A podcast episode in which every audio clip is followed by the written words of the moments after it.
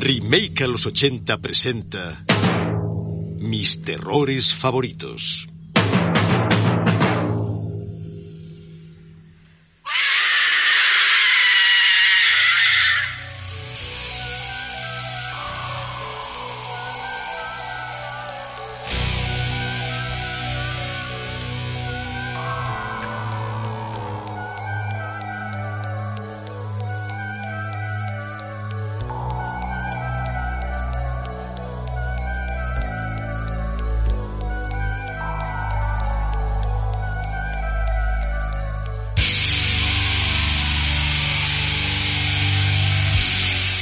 Bienvenidos remakers inmortales de los 80 al Freak Show del videoclub.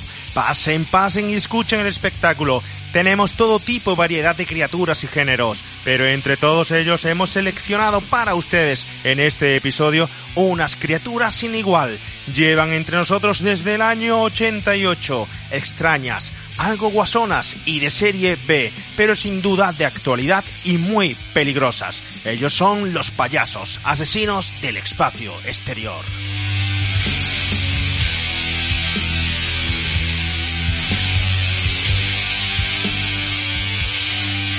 Hemos tratado en remake a los 80 más de un título de serie B que roza el absurdo y sin sentido, pero nunca con tanta inteligencia y honestidad como esta película que os traemos hoy hecha por sus creadores para divertirse y divertir a los demás.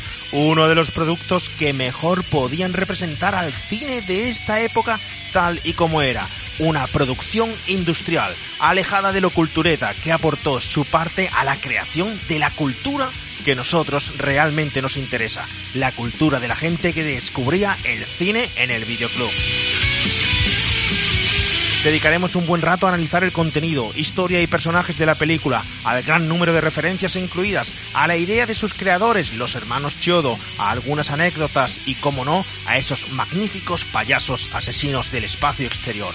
No olviden por favor comprar sus palomitas y algodón de azúcar. El espectáculo va a comenzar.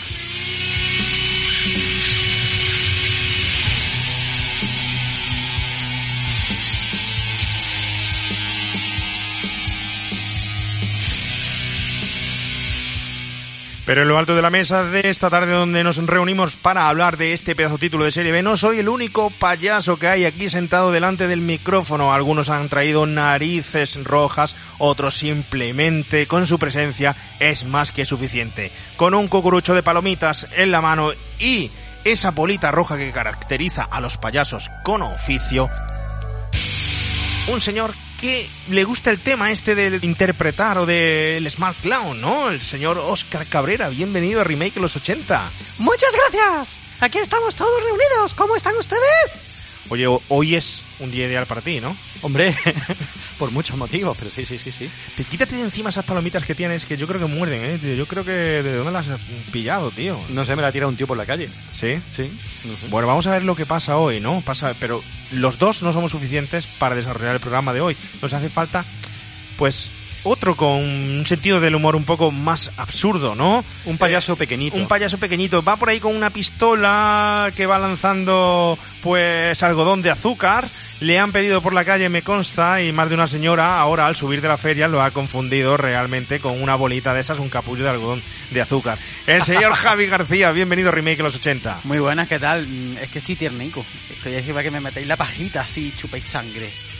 Estoy encantado hoy porque por fin vamos a hablar de lo que más me gusta, que es de hablar de una película en la que sale un descampado donde van los- las parejas allí a, a regocijarse y a tocarse. y a- Sí, sí. Aquí ¿Cómo? en Jaén no lo hacemos mucho, porque si lo hacemos nos roban el vamos a, trabajo, hablar, el coche. vamos a hablar de los sitios a los que vamos en Jaén, de, de así de descampadillos para ir a tocar tetilla y todo eso. Oye, no es la primera vez que sale este tema en una película que na- analizamos en Remake de los 80. De hecho, os contaré algunas referencias de algunas de las que ya hemos hablado, ¿no? De descampados, de sitios de la cima, de la cima Uy, del guay. mundo, como dicen aquí en esta, mundo, en esta película, ¿no?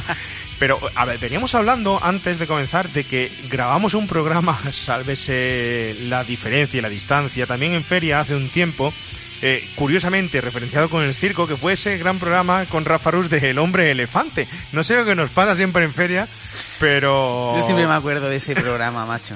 Qué grande Rafa Ruz, ahí conocí yo a Rafa Ruz. Venía, el, venía Rafa Ruz con dos muchachas de la feria Y yo lo vi, venía ahí medio tocadillo medio- y yo decía, madre mía, y el hombre elefante y la película, madre mía. Y luego salió súper bien, de los mejores programas que Mm. Sí, bajo- sí, sí, a mi sí, vamos. Seguro que hoy también sale fenomenal porque tenemos un invitado que ya ha pasado por aquí por los micrófonos de Remake a los 80, concretamente en un título también de serie B, aunque bueno, en aquel momento no sabíamos claramente si era serie B, serie Z, pero también un título de, de, culto. Eh, acuérdense ustedes, señores oyentes, y si no, rebobinen en su reproductor de podcast y váyanse a ese episodio de El Vengador Tóxico, porque en aquel estuvo quien hoy nos va a acompañar. Un experto en el terror y un experto en las producciones a bajo, bajísimo coste, pero con grandes resultados. Nadie mejor que él podía estar en un episodio para una película como la que vamos a tratar. Si recuerdan, se llama José Casas, pero para los amigos es Galleta. Bienvenido a Remake a los 80. Hola Remakers. ¿Qué tal, José? Eh, encantado de que te pase otra vez eh, por aquí a hablar de un titulazo que estábamos hablando antes que está dentro de tu top 5, ¿puede ser? Es mítico, mítico. Esta película es mítica para mí. O sea, significa mucho y encima he, tenido, he utilizado muchas referencias de esta película también en mis cortometrajes. No me digas. Sí, sí.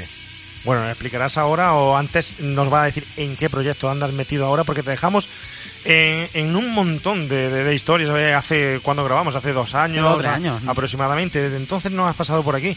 Pero hablamos de un montón de producciones en las que estabas metido. Eh, no sé si las terminaste o no las terminaste y en qué andas ahora. Cuéntanos un poco, porque me interesa mucho tu opinión como amante de este tipo de cine, que lo llevas en práctica a tus propias producciones, ¿no? Sí, bueno, eh, eh, me he tirado todos estos dos años, es verdad que he trabajado eh, mucho de técnico en producciones de bajo presupuesto y tal, en videoclips, pero sí es verdad que ahora sí es verdad que estoy eh, a tope con dos cortometrajes, uno de ellos llamado Turno de Noche, que está dirigido por Juanjo Avi, y, y otro que es un corto de animación que se llama El Padrastro. Los dos, o sea, están producidos por mí y también están escritos por mí. La producción, o sea, consta de, de- también de Juanjo Avi, eh, Agustín Beltrán, y la animación la está haciendo un chaval, la animación del padrastro la está haciendo un chaval que se llama Neboy, que está haciendo un trabajo súper chulo. Los dos, los- las dos producciones están enfocadas eh, con tintas de, de horror y mucha sangre. Oye, enfocadas y beben de este tipo de cine que nosotros, mm, bueno, y a veces nos gusta, sí, nos gusta, nos encanta y además hoy vamos a tratar en remake, bebe de estos critters, payasos asesinos del espacio, de- de- del terror no tiene forma, de Blue, eh, mm, Siempre, siempre. O sea, todo lo que intento tocar yo siempre tiene que tener esa influencia, tiene que, siempre están, siempre tiene esos tintes. Siempre todo lo que toco tiene que tener esos tintes porque es lo que siempre eh, he mamado y lo que siempre, lo que estoy acostumbrado a hacer y lo que sé hacer realmente. Pues José, vamos esta tarde a hablar de tu cine. Vamos a hablar del cine que le gusta al oyente. Vamos a hablar de una película que eh, estaba muy olvidada y ahora mm, quiero que me cuentes ahora después por qué crees que está sufriendo ese men- fenómeno de resurgir del fondo de la estantería allí aparcada, oculta del videoclub. Cuando íbamos nunca se nos ocurría coger esa portada. Mm, No sé, nunca te la aconsejaba el videoclusero. mm, Y ahora tenemos dentro de poco una reedición que se va a estrenar con un montón de extras. un vamos, concretamente creo que eh, el día 15 sale a la venta. Hoy somos día 14. 14 somos, pues mañana sale a la venta. Eh, y como siempre, parece ser que los 80 están más de moda que nunca, pero ya me alegra también porque no son esos 80 solo de los Goonies, de, de Arma Letal, de Jungle y tal, sino de Star Wars, sino de payasos asesinos del espacio exterior. Hablaremos todo eso ahora con José Casas, con Galleta, por supuesto, pero antes de eso te tengo que decir que esto es un programa de terror. Al oyente tengo que decirle que es un programa de terror, que es mis terrores favoritos, el primero de la séptima temporada, que a partir de ahora va a haber por lo menos una o dos entregas más de terror. Nos gusta el terror, lo teníamos abandonado. Bueno, abandonado, no tan tratado como, como queríamos y a partir de ahora vienen unos cuantos especiales muy chulos. Este es el primero de él, con películas atípicas. Esta es la primera de, de ellas. Y eh, nos vamos a encontrar con un periplo chiquitito, dos, tres episodios, pero que van a estar seguramente a la altura de lo que a todos los ochenteros le gustan. Pero como es un programa de terror, no hay más remedio que irnos, lo siento Galleta, al test del miedo. Tienes que pasar por esa terrorífica prueba. En las labores técnicas, un saludito, Fran Delgado Y por favor, cuando usted quiera, vámonos al test del miedo.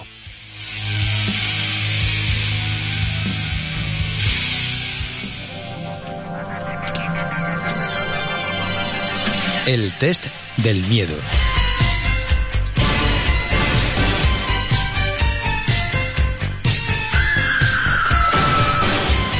Oye, la primera eh, pregunta del test del miedo. ¿Sabes en reconocer la sintonía del test del miedo? ¿De qué película es? Joder, madre mía. que- empieza la cosa jodida. Empieza la cosa jodida ya, ¿eh? Pues no, no, la verdad es que no. no. Clasicazo ochentero. Fue la primera película que hicimos aquí en Remake los 80 de mis terrores favoritos. Y es nada más y nada menos que Noche de Miedo. Un clasicazo de los 80 que yo no sé, pero podríamos hablar de esas películas que siempre vemos en Halloween, ¿no? Pero para mí esta siempre cae en Halloween, es indispensable. Y vamos a eso, ¿cuál es la película para ti que siempre es indispensable cuando llegan estas fechas terroríficas? Halloween. Halloween no, es que creo que tanto Halloween como Viernes 13, eh, la primera parte, o sea, creo que son indispensables para mí. Sobre todo Halloween, creo que siempre que me lo preguntan, eh, creo que es mi película favorita de, de terror. Esta, ¿Sería el top 1? Estoy entre esa y Evil Dead. Y Evil Dead, joder, ya se ha quedado aquí un pedazo de referencia. Bueno, hombre, hazme un top 5 de películas indispensables de terror de los 80. Vale. Halloween de John Carpenter, eh, Viernes 13, eh, El Exorcista, Evil Dead y La Profecía. Y ahora, un top 5 de películas olvidadas o series B o series Z de los 80 para Halloween. Vale, Esa es jodida, ¿eh? Esta me la apunto, ¿eh? Cojo el boli. Esa es jodida. Vale, ol- olvidadas, por ejemplo. Los oyentes no ven ahora mismo los chorreones de... Y entonces sí que se Es que una cae. pregunta cabrona, porque si son olvidadas, pues normal que no se acuerde. Sí, Claro. bueno, sí, Eh. pero bueno, olvidar para cualquier profano como nosotros, pero para él no puede Bueno, es ser. que, es que, es que según olvidadas para quién, porque muchas veces cuando hablo con amiguetes míos, sí es verdad que hay películas, por ejemplo, que, que creo que deberían estar son indispensables para Halloween, y, y, y mi amigueta, por ejemplo, no la reconocen, por ejemplo, como Demons. O sea, Demons, Demons 1, Demons Pero 2. como no reconocen Demo. Exactamente, eso me quedo, me quedo alucinado, ¿sabes? O yo que sé que te puede decir más. Eh, bueno, la, la, la clásica como, por ejemplo, Munchies, tal, una- un clásico olvidado, que dentro de la Monster Movie es como, está muy infravalorada, porque yo, a mí me mola mucho lo que son las Monster Movie, tipo Ghoulies, eh, el Manchis, Critters, todo ese, todo ese rollo. Bueno, vamos a la siguiente. Eh, Galleta, ¿eres un poco o muy payaso? Bueno, eh, sí, soy muy payaso. ¿Sueles hacer payasadas? ¿Te gusta hacerlas? Sí, sí, sí, me mola. O sea, realmente es lo que te digo. Soy, soy una persona que también soy muy introvertida, pero realmente cuando me siento gustito y estoy en mi salsa y tal, sí que soy payaso. ¿Y tu, payaso. y tu cine es payaso o Sí. es muy serio? No. A pesar de, de, de ser producciones... Más que payaso es gamberro. Es muy gamberrete. Siempre es lo que te digo, que, que parte un poco de lo que, de lo que es payaso también, lo que hablamos de esta peli. O sea, siempre juego con una cosa muy absurda, que me parece a mí absurda y, y que pueda causar terror. Ya sea como, como en mi anterior cortometraje, en Space Trap Bar, una bolsa de basura que viene del espacio, eh, una cachofa asesina. Pasa como esto, que realmente vemos que son cosas muy camberras, muy, muy absurdas, pero realmente los personajes que, que están en, en- en la peli pasan terror de verdad. Entonces eso me mola mogollón. ¿Soy yo el único que cuando ha visto esta película se ha acordado de los tomates asesinos? No. No. Bueno, Sí, sí te la trae a la cabeza, sí. Es que- no era el único. Y la del yogur también, no sé. El yogur. Sí. Esa no la he visto yo, el yogur, el yogur asesino del Sí, espacio sí, exterior. sí. ¿Cómo se...? No, del espacio exterior No, ese se llama... mm, joder. Siempre... Me acordaba de eso. Staff, Staff. Me Staff. acordabas de Slough, muerte viscosa, pero no, esa No, no, no, esa es otra. Está yo con los de Blob, no. Staff me la apunto entonces, esa no la he visto, tío. Aunque he tenido yogur en el frigorífico que podrían haberla protagonizado. Perfectamente, ¿no? Perfectamente. Oye, ¿eres un payaso asesino del espacio exterior y no lo sabemos? Sí, seguro. Seguro. Segurísimo. Pues sácate unas palomitas y, vamos a hacer unas gracias. ¿Te dan miedo los payasos? No. ¿Te gusta el algodón de azúcar? Sí. ¿Te gustan las palomitas de maíz? Sí. ¿Crees en los extraterrestres? Sí. ¿Crees que realmente tienen forma de payaso? Eh, podría ser, podría ser, sí. ¿En qué lo basas? ¿En esta película? Sí, no, es que es lo que, es lo que te digo, que, que realmente para mí esta película tiene tantos referentes que cuando yo la primera vez que la vi, como lo que digo, lo flipé tanto, lo flipé tanto que, que, que a partir de ahí sí es verdad que, empecé a ver a los payasos de una forma diferente. Hay mucha ge- gente que te dice, por ejemplo, a partir de It, pero a mí sí es verdad que fue a partir de esta película cuando empecé a verlo por el rollo animatrónico, tal, no sé qué, me gustó muchísimo. Entonces a partir de ahí sí es verdad que empecé a ver los payasos de una forma más... Mira que hay referencia de payasos en el cine, que luego veremos un montón de, de ellas, ¿no? Pero esta, de los payasos asesinos del espacio, no surge hasta que ahora nos quitamos, mm, lo hablábamos la semana pasada con Antonio Candela, nos quitamos las capas de, bueno, de rubor, de vergüenza del cine de los 80 y podemos hablar declarada y abiertamente que nos gusta el cine de los 80 y este cine como si hablamos que nos gusta Falcon Crest o nos gusta Gran Hermano, ¿no? Eh, sin complejos, por decirlo así, ¿no? Y fíjate que hasta ahora era lo que tú decías, It y algún que otro payaso más, ¿no? Pero no estos. Y estos yo creo que dan mucho juego para una gran secuela, para una gran serie y para mucho más de lo que lo haremos, ¿no? Oye, Ronald McDonald o Miliki. ¿Quién de los dos da más miedo? Miliki. Joder. yo es que tengo un trauma con el payaso de... El de Ronald McDonald El Ronald miedo. McDonald, yo tengo un trauma de niño. y Fofito. Que vaya, fuiste al McDonald's, te pediste más de la cuenta y te pegó un Eh, pescozón. No, no lo sé, es que tampoco, tampoco tengo muy claro el recuerdo. Solamente que acabé sentado en un, estaba sentado de niño eh, comiéndome un polito o algo en un, en un banco de esto de la calle y en esto que me da por mirar a la derecha estaba sentado Ronald McDonald y me giñé, digo. ¿Pero era el de verdad o era No, una no, figura? No, no, no, era una figura, pero no me había dado cuenta, tío. Era un niño. Claro. Y ya, bueno, ya lo relacioné lógicamente con McDonald's y todo eso, pero que me llevé un susto de la hostia. Y es que el muñeco da un miedo de la leche, el Ronald McDonald este de los huevos. Es feísimo. Además que tiene ahí un doble sentido siempre con los niños, haciéndole bromas y tal. Eso Comer muestra mente sucia. hamburguesas, No, no, no, no. Ronald McDonald es pedófilo. Luego ya lo comentaremos en otra película. dice? Anda. lo comentaremos en otra película. Lo dejamos ahí. Pero- Que nos van a denunciar por difamar Vaya, la imagen va- pública de Ronald McDonald. Pide perdón ahora mismo, Javi. No, no, no, Que pido. estás metiéndote contra, eh, contra un grande, contra McDonald's, por un, favor. Hay un anuncio que, bueno, ahí, ahí lo dejo. A ver, a ver. No, no, No, no, no, dilo, eh. dilo, dilo. Hay un anuncio de McDonald's del payaso con los niños. No sé, ¿Sabes cuál te A- digo? A, a lo Michael Jackson, sí. Que dice, exacto, y dice, hostia, que un poquito desafortunado el, el anuncio, ¿no? Remake a los 80 no se responsabiliza de la opinión de sus colaboradores. Muy bien, muy bien, gracias. Gracias por la voz en off. Hacía falta en estos Menos momentos esa voz en off. Ahí, muy bien, bien. bien, Oscar. Krusty el payaso o Pennywise. Krusty. ¡Buah! ¡Qué bueno! Me parece genial, me parece genial. Que ese pa- el payaso es mm, un reflejo de lo que todos vamos a ser y esta sociedad decadente. Ese- ese no da miedo, Al da final, eh, como somos todos. Al fin, si todos damos pena, de una forma o de otra, es el payaso más realista que hay y el que más miedo da. Robbie Williams de payaso en Patch Adams o el payaso de mi color. El payaso de mi color. Otro que da miedo. Otro que... Pero es que tiene un poquito, un poquito de fobia, Javi, me parece a mí, ¿eh? Yo te juro que yo hay muchos payasos que si me lo encontrara por la calle me cago vivo, tío. La Virgen, el payaso de mi color. ¿Tienes fobia a los payasos tú, Javi? Tengo un poco. Luego lo cuento, sí, sí, sí. Ya se pone emocionante, ya se pone emocionante. ¿Joker o Cloncila, el payaso de los payasos asesinos del espacio exterior? Uf, me lo pone bastante difícil, ¿eh? Pero al final, pues sí, voy a... Joker, Joker. Buah, y más partido del corazón este payaso. ¿Quién se iba a imaginar? Esto es como esos, como Ultraman, como los Power Rangers, como una película en la que al final sale un payaso gigante repartiendo leña. Por favor. Es maravilloso, pero me ha tocado la fibra sensible que soy Batman total. Pero pero es que, es que yo también pensé lo mismo, tío. Cucuando salió el cloncila este en la película, digo, hostia, aquí faltan los que los Power Rangers pidan al robot este gigante o como Ultraman. Y, porque Bueno, vamos, viene, la furgoneta de los helados, ¿no es lo mismo? bueno, sí. Es bueno, lo, mismo. Lo dejamos ahí. Oye, ¿esta peli es una payasada? No. ¿Es una peli seria? No, no, es una peli como, como te he comentado antes, realmente una peli con... i- Una peli, la, que la denominaría una peli gamberra, o sea, la pe- pero sí es verdad que tiene tintas de, de horror totalmente. Juegan con ese rollo, con el rollo un poco gamberro, cómico, entre comillas, y con el terror, porque los personajes realmente, lo que te digo, o sea, pasan terror, y, y además los, o sea, los payasos van muy en serio. Aunque tengan su arma absurda y su historia, pero van muy en serio. Sí, sí, sí, sí. Oye, he leído por ahí que los propios actores de la película decían que los hermanos Chedos se tomaron la película muy, muy, muy en serio, el rodaje y todo, ¿eh? Sí, sí, sí, el humor es que algo muy se serio, nota, tío. se No nota. te- No, sí, sí, sí, me parece- serio. me parece genial. Y son payasos, ojo, nadie lo ha dicho, son payasos asesinos del espacio exterior, pero primero hay que ponerle profesionales, porque su trabajo lo hacen como auténticos profesionales. No sabemos lo que dedican en su tiempo libre.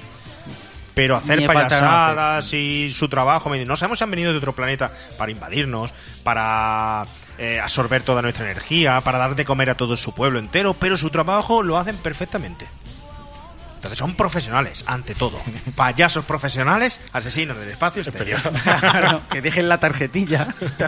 Bodas, comuniones, bautizos. Como no ni bautizo. Oye, esto sube de nivel. Ya si quieres te pringas o no. La audiencia te lo va a agradecer, pero va subiendo de nivel. A ver. Nos vamos a nuestro querido país. En España, ¿tenemos muchos payasos? Mm, No, no, no, pero eh, sí, creo que, claro que sí, o sea, pero es que... ¿Cómo que no? No, sí. No, no, sí, o sea, yo me, yo me he ido por la parte realmente artística, pero, o sea, de la, de la otra, vamos, Sí. sobrado. ¿Pero ¿Cuál es la otra? Aclárate. ¿Sí? No, no damos nombre a lo de... No, no, no, no, Bueno, no. bueno. Y ahora venía lo, lo siguiente. Que nos censuran. ¿Y en el cine tenemos muchos payasos? También, también. también tenemos mucho. En nuestro gremio hay muchos payasos. Bueno, pues por si no te pringabas, aquí va la siguiente. ¿Qué actor es para ti un payaso? Uf, pero actor español... eh, El que tú quieras. Ahí ya... Pero payaso en la connotación despectiva que no me gusta, por cierto, Eh. o en la connotación auténtica de payaso, Ahí va, la de clown. ahí va la virtud de nuestro invitado en, la- en su contestación. No se lo deshecho. Joder, macho. No, no, fíjate que me van a caer, vamos, me van a caer de todo, pero... Hoy nos van a censurar el programa, así que no te preocupes. Tommy Lee Jones. Tommy Lee Jones. Hostia. ¿Por? no sé, me parece de todo lo de making, de historia, de cosas que se han hablado de él, parece un tío que, que no empatiza, no tal, ¿sabes? Se, se lo toma todo dema- demasiado en serio, ¿sabes? Siempre, lo he visto siempre demasiado payasil. ¿Sabes? Creo que a la hora de no respetar pues, a sus compañeros, cosas así. O sea, nunca me ha quedado bien. Sí, es verdad que lo respeto como actor, un buen actor, pero siempre a, a nivel, que tampoco lo conozco personalmente, pero detrás de las cámaras no. ¿Y español te pringarías? Español. Joder. Te, te puedes cerrar un contrato, que lo sepas. Hombre, por- podría irme al. Eh, Mario Casas. Uh, me parece muy bien. Pero como ahí con connotación negativa, ¿no? O positiva.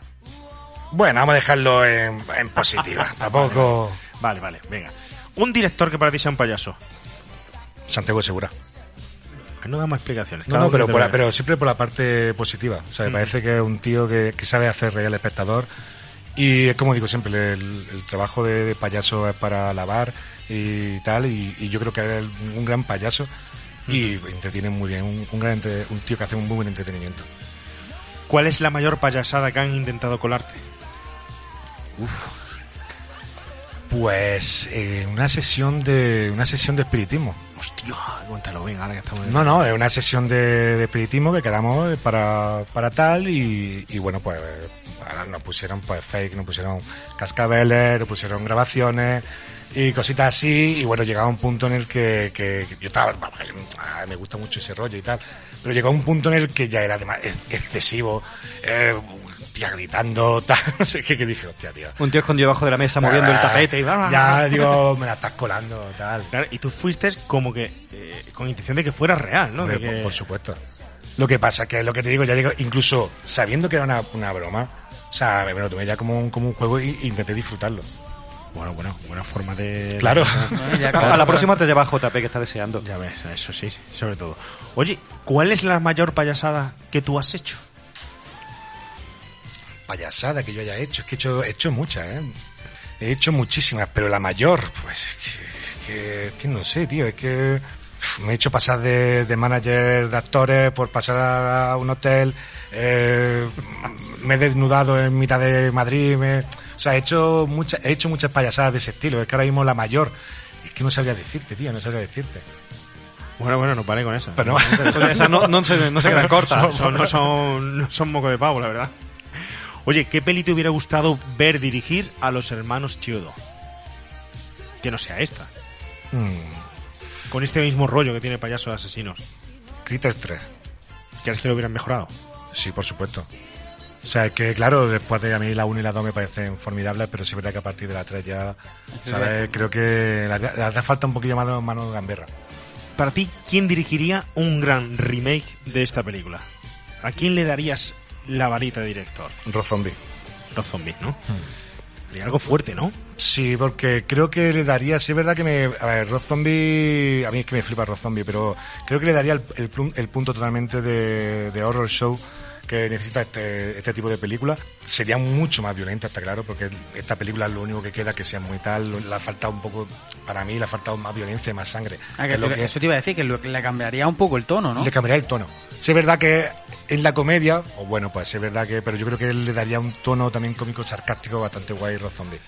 Tú sabes, a mí me llamó la atención mucho de la película, que estando en el año 88, habiéndose creado ya todo una serie de películas de serie B, valga la reiteración, en donde el elemento uh, clave es el slasher, la persecución, eh, la sangre, el gore y el sexo, se atrevan a hacer aquí una película en la que hacen una distinción clara entre payasos asesinos y del espacio, mezclan extraterrestres, ciencia ficción y terror. Pero no meten ningún tema gore, porque no hay nada de, gore y nada de sexo ta- tampoco, ¿eh?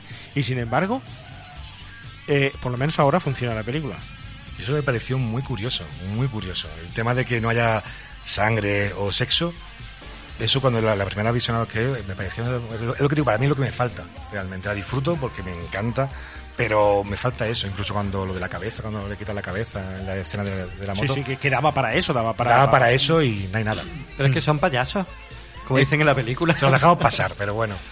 O la ducha, cuando está ella en la ducha, Exacto. exactamente igual. Pero eso no tiene hasta más gracia. O sea, es que lo estás esperando. Yo, por ejemplo, la escena de la ducha. Yo digo, ya está, ya ha llegado. Y no. Eso- No pasa, pero me no gustó, pasa, no me pasa. gustó que no porque era como, hostia, hijo de puta, me acaban de hacer un quiebro. Y con el gore igual, estoy esperando un chorreón de sangre y no lo hacen. Y me dejan ahí Sí, sí, y eso sí. me mola.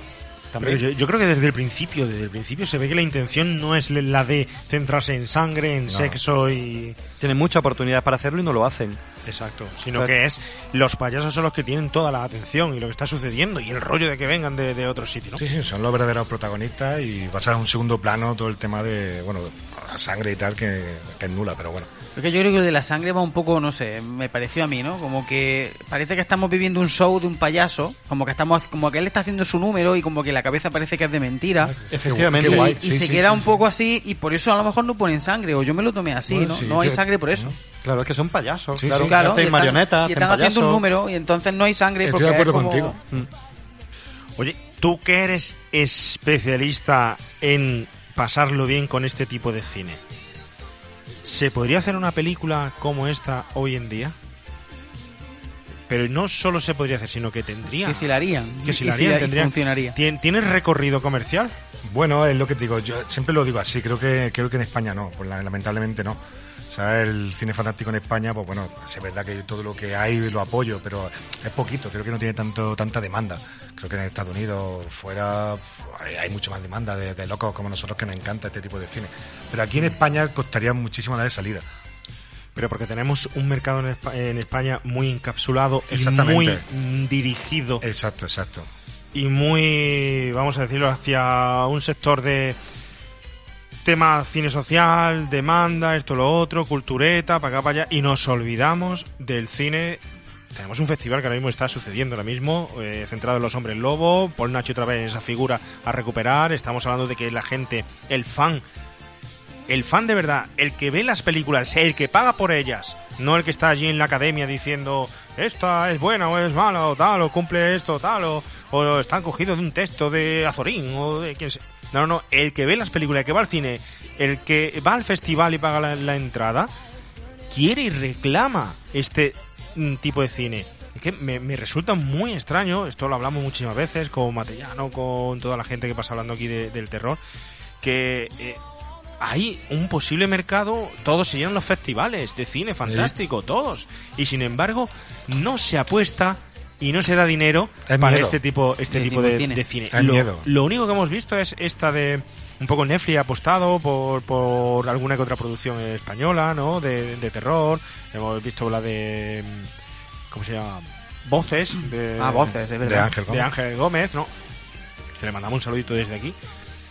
Y sin embargo, mm, se empeñan la, el cine español en decir que no al cine de producción de terror industrial. Ahí yo creo que siempre lo diré que, hay mucho miedo. Hay mucho miedo porque no hablamos simplemente de cine independiente de barato, que eso sí es asequible. O sea, una peliculita de 50.000 euros, 80.000 euros, vale. Hay muchas películas de cine independiente en, en- España de terror, así, o de horror, de tal, de fantástico. Pero ahora, mm, soltar 2, 3, 4 millones de euros para hacer una película, creo que los productores ahí es donde se cagan. O sea, porque es decir, hostia, en esta, en esta eh, guion, entre comillas, absurdo o locura que me estás vendiendo, ¿sabes? No, no sé si sería capaz de, de atraer a los espectadores al cine con lo que me estás contando. Entonces, ese miedo, realmente, lo que veo yo. Porque aquí en España no ves tú tampoco una película que digas, hostia, qué, qué- qué locura acabo de ver. Es que sí, se- yo creo que sí se hace cine de terror, pero eso, el Ba- Balagueró y toda esta gente. Pero otro tipo, el cine de terror cosa. clásico del monstruo o de las casas encantadas o de los fantasmas. Pero este gamberro, Es que eso es lo que- este exactamente. sin vergüenza ninguna, sin complejo. Es verdad que yo también lo he hecho un poquito en falta, excepto eso en circuitos pues más marginales o independientes o como quieras decir. Es que eso sí le llamo terror. O sea, realmente va a diferenciar un poco el terror de lo que es el horror también, o, o ese rollo. Eso se hace en terror, un- enfocado más al rollo psicológico y tal. Pero el- lo que es lo- el horror, el fantástico, el, el monster movie de toda la vida de los 80, no se estila por aquí.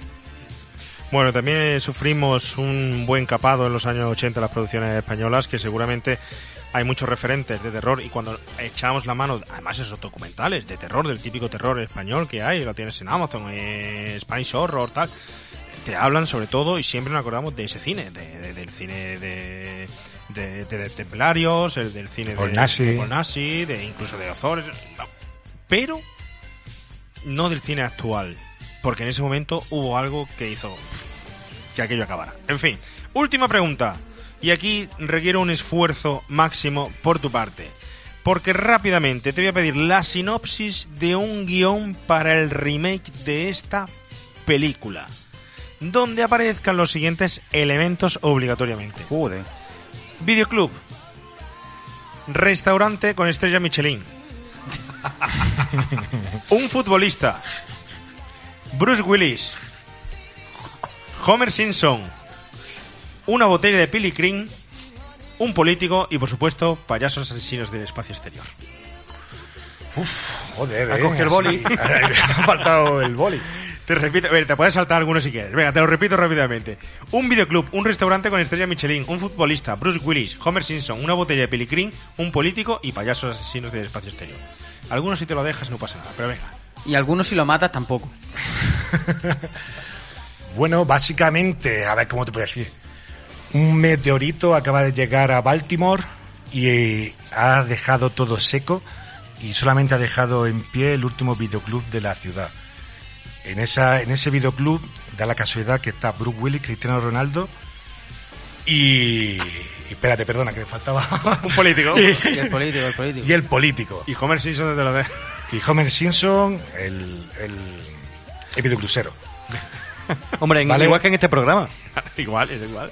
Eh, Bruce Willis está buscando para su última película eh, un actor.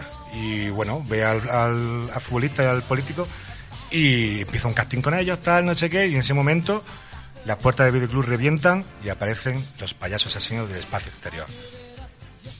Chachán. fin. Y ya si quieres No sé ya. el final y se van todos a tomarse una botella de la Al restaurante, al restaurante, a la feria, a la feria, a la feria.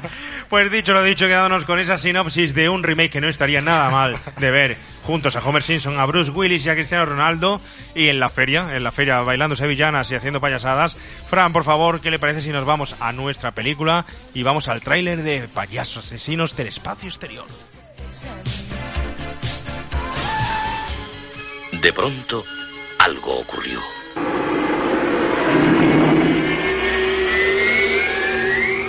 ¿Has visto eso? Algo diferente. No es una estrella fugaz. ¿Por qué aquí? ¿Por qué ahora? ¿Por qué payasos?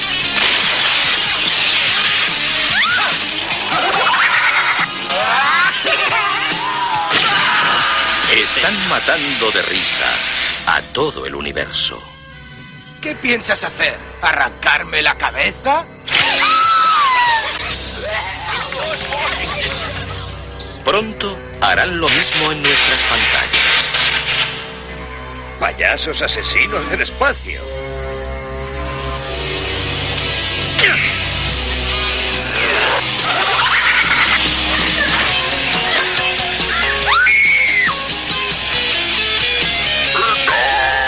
¿Pizza? Tal vez están de crucero por la galaxia y han parado aquí para comer algo. Usted no necesita un policía, sino un psiquiatra.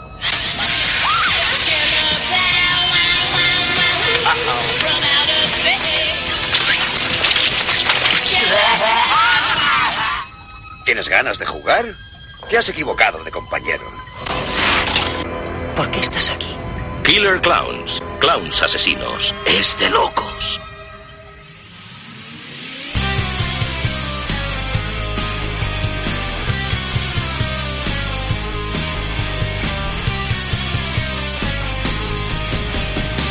Payasos asesinos del espacio exterior, Killer Clowns from Outer Space. Así se llamó esta película de comedia, terror, ciencia ficción. ¿Quién sabe? Una peli del 1988, aunque su título original era simplemente Killer Clowns. Pero los realizadores agregaron la palabra del espacio exterior para evitar que el público asumiera que era simplemente una película de terror. El proyecto surge de la pura necesidad de diversión y originalidad de los hermanos Chiodo, Stephen Chiodo, Edward Chiodo y Charles Chiodo, que fueron quienes escribieron y dirigieron esta película, protagonizada por Grant Kramer como Mike, un jovenzuelo sexualmente inquieto, Susan Snyder como Debbie, una joven chica y disputa de un inusual triángulo amoroso en este tipo de películas, John Allen Nilsson como honorable y guaperas policía, y como contrapunto John Vernon como el malhumorado comisario Curtis. Una serie de extraterrestres han aparecido en nuestro mundo con una nave espacial en forma de circo, aterrorizando a la humanidad con sombras chinas y disparando palomitas de maíz y rayos de algodón de azúcar a diestro y siniestro. Parece ridículo, ¿verdad? Aunque si lo pensamos fríamente, no tan ridículo como ciertos circos y pantomimas que nos tragamos diariamente en el cine, la televisión y la sociedad.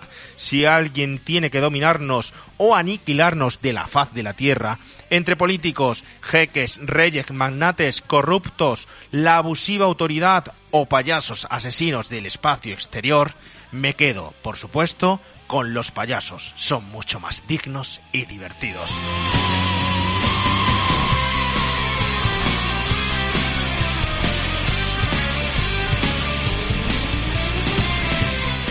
Y vamos al turrón, al turrón de la feria, en este caso a las palomitas. Galleta se ha convertido en una película de, de, culto por todos los sitios donde lo ves referenciado, escrito, todos mencionan ya como película de culto. ¿La podemos considerar así y por qué?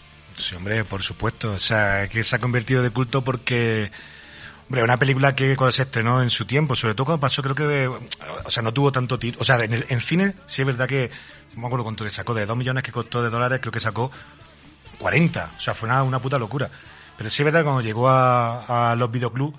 No triunfó, ¿no? Eh, no, no triunfó. O sea, la ¿No gente. triunfó? No, no, la gente no, no, no, no- no alquilaba. El vacío, era el vacío. Fue el, sí, el- sí. el- el vacío. O sea, que, o sea, que la fama le llegó después, digamos, ¿no? Sí, o sea, Un poquito más adelante, porque yo he leído por ahí y luego lo comentaré que se, revolu- se revalorizó muchísimo los VHS de esta película. Sí, sí, eh, por eso te digo que al final se convirt- al convertirse en culto, de que empezó la gente ya al cabo de los años a verla, pues la película ha llegado hasta, hasta, creo que llevan detrás todavía de que se quiere que se estrene la segunda parte en Netflix. ¿Sabes?